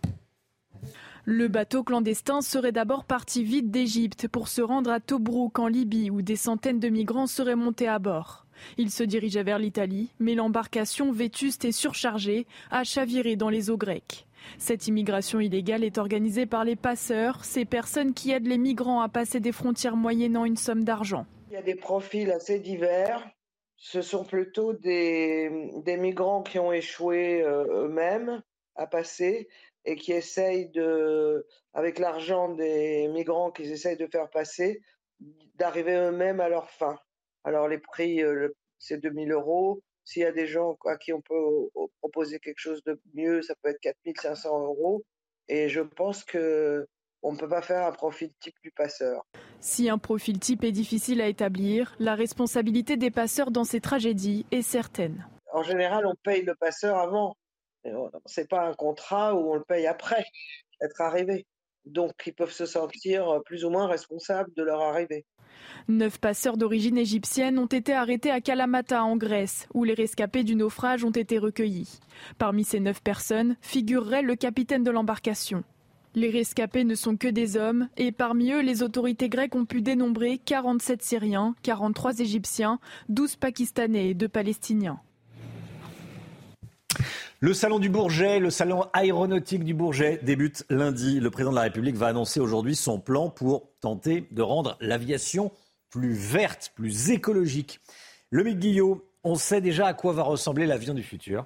Oui, il va ressembler à l'avion euh, d'aujourd'hui, mais avec euh, dans ses réservoirs du carburant plus vert, ou alors il sera plus aérodynamique, ou avec des moteurs qui fonctionneront à l'électricité ou à l'hydrogène. En tout cas, pour imaginer cet avion du futur, on sait que Emmanuel Macron va annoncer aujourd'hui un plan de 300 millions d'euros par an à partir de 2024 pour développer le kérosène vert et ses nouveaux avions. Il faut dire que l'aviation, c'est une des rares industries où la France exporte grâce à Airbus.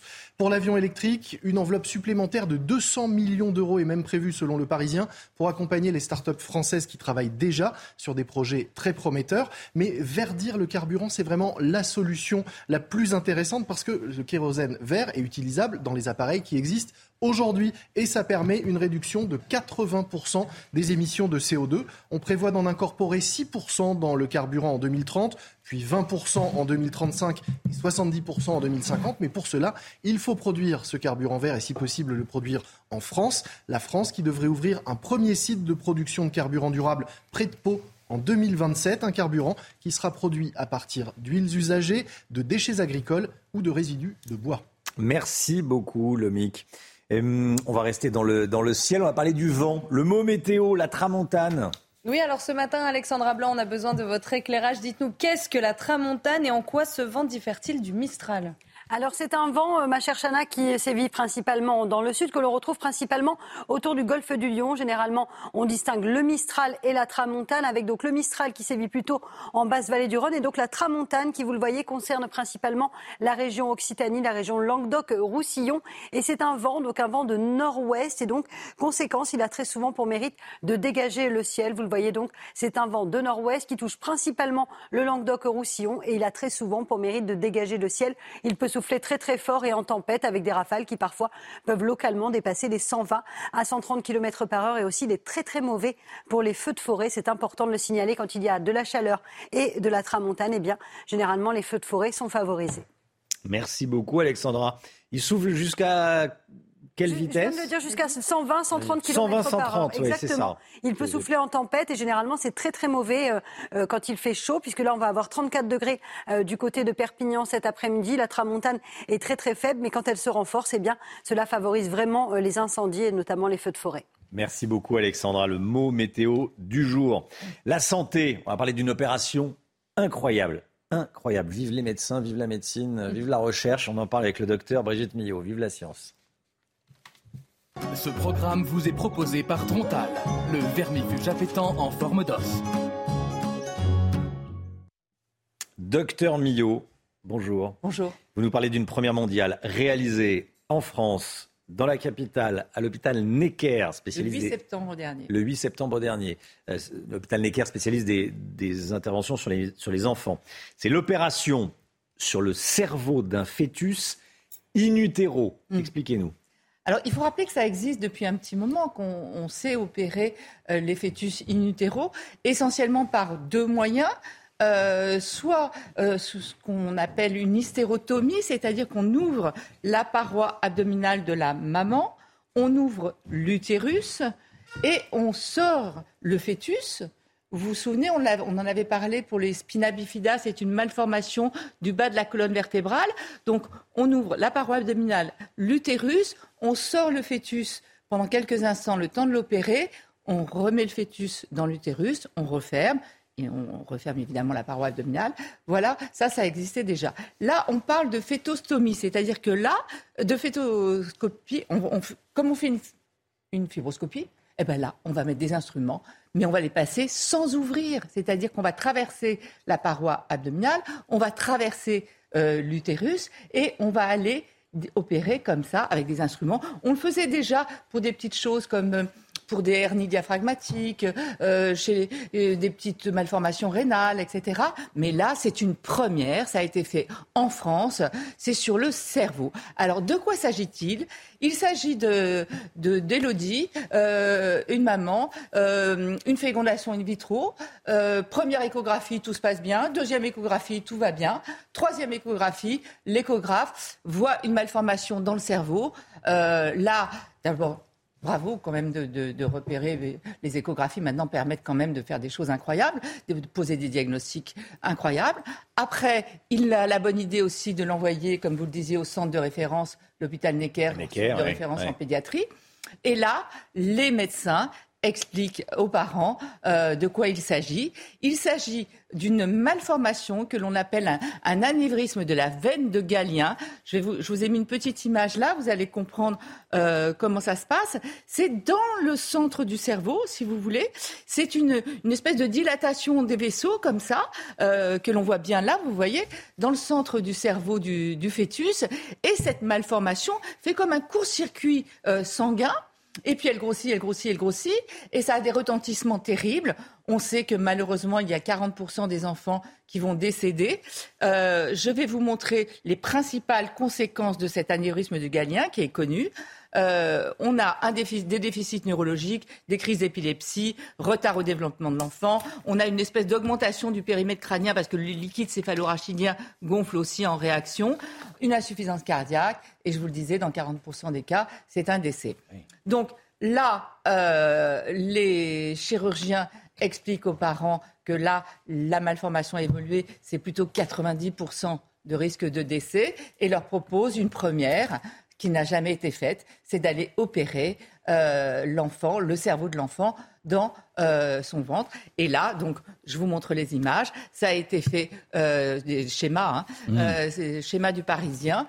ça a été fait. Donc, ils ont passer les instruments, vous voyez, au travers, à travers les parois euh, de la maman, qui est évidemment sous anesthésie locale, hein, euh, sous péridurale. L'enfant est aussi anesthésié. Je rappelle qu'on ne fait jamais rien avant 20 semaines de grossesse. Hein. Il faut attendre que l'utérus soit assez gros. Il faut euh, que le, le, fœtus est trop fragile avant.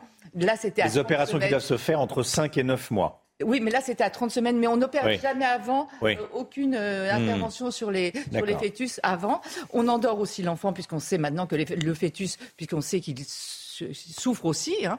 Et vous voyez, ils ont glissé les, les, les appareils, et qu'est-ce qu'ils ont fait? Une fois qu'ils ont glissé le cathéter, ils ont envoyé comme ça ce qu'on appelle des petits cols, c'est des fils de platine qui ont bouché l'anévrisme. Donc l'anévrisme a été bouché par tous ces petits fils de platine, hop, ils sont partis. Euh, donc il n'y a pas d'opération, il n'y a rien. C'est juste en traversant comme ça les parois. Après, euh, elle a accouché 15 jours après cette intervention. Après, il a été réopéré à nouveau parce qu'il y a eu encore des risques d'hémorragie. Il a été réopéré euh, deux fois, mais il va très bien.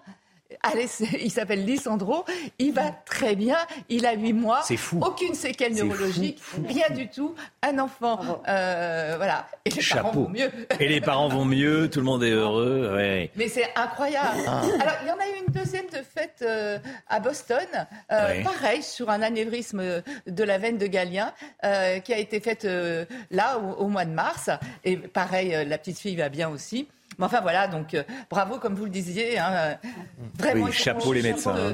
qu'on chouchoute nos médecins, qu'on arrête de les critiquer et surtout qu'on les soutienne et qu'on les aide. Et, bravo à toute cette équipe. Oui. Et le voilà, le petit Lissandro, une du, du Parisien. voilà, c'est le Parisien qui sort cette info. Lissandro sauvé dans le ventre de sa mère. Merci beaucoup, Brigitte. Ce programme vous est proposé par Trontal, le vermifuge appétant en forme d'os. Il est 9h10. Merci d'avoir démarré cette journée avec nous. CNews.fr pour les meilleurs moments de la matinale. Dans un instant, l'heure des pros avec Pascal Pro et ses invités. Nous, on se retrouve lundi, demain matin. Demain matin, c'est euh, Anthony Favali pour la matinale. À 10h, à 10h, Brigitte Millot, BDM. Vous nous direz s'il faut s'inquiéter. Bonjour, docteur Millot, BDM. vous, nous, vous, nous, direz s'il faut s'inquiéter euh, ou pas de certains grains de beauté. Autre rendez-vous, 13h30. L'heure des comptes avec Eric euh, de Aujourd'hui. Aujourd'hui. Et on parlera de brocante. Est-ce que vous avez un trésor caché dans votre grenier? On vous dira. Ah, ah c'est comme, euh, comme sur la 2, là. L'heure des comptes. Voilà, rendez-vous écho tous les vendredis, 13h30 et le samedi 10h30, juste après. Bonjour, docteur. Juste après. Bonjour, docteur Millot. Allez, dans un instant, l'heure des pros. Belle journée à vous sur CNews. Tout de suite, Pascal Pro dans l'heure des pros.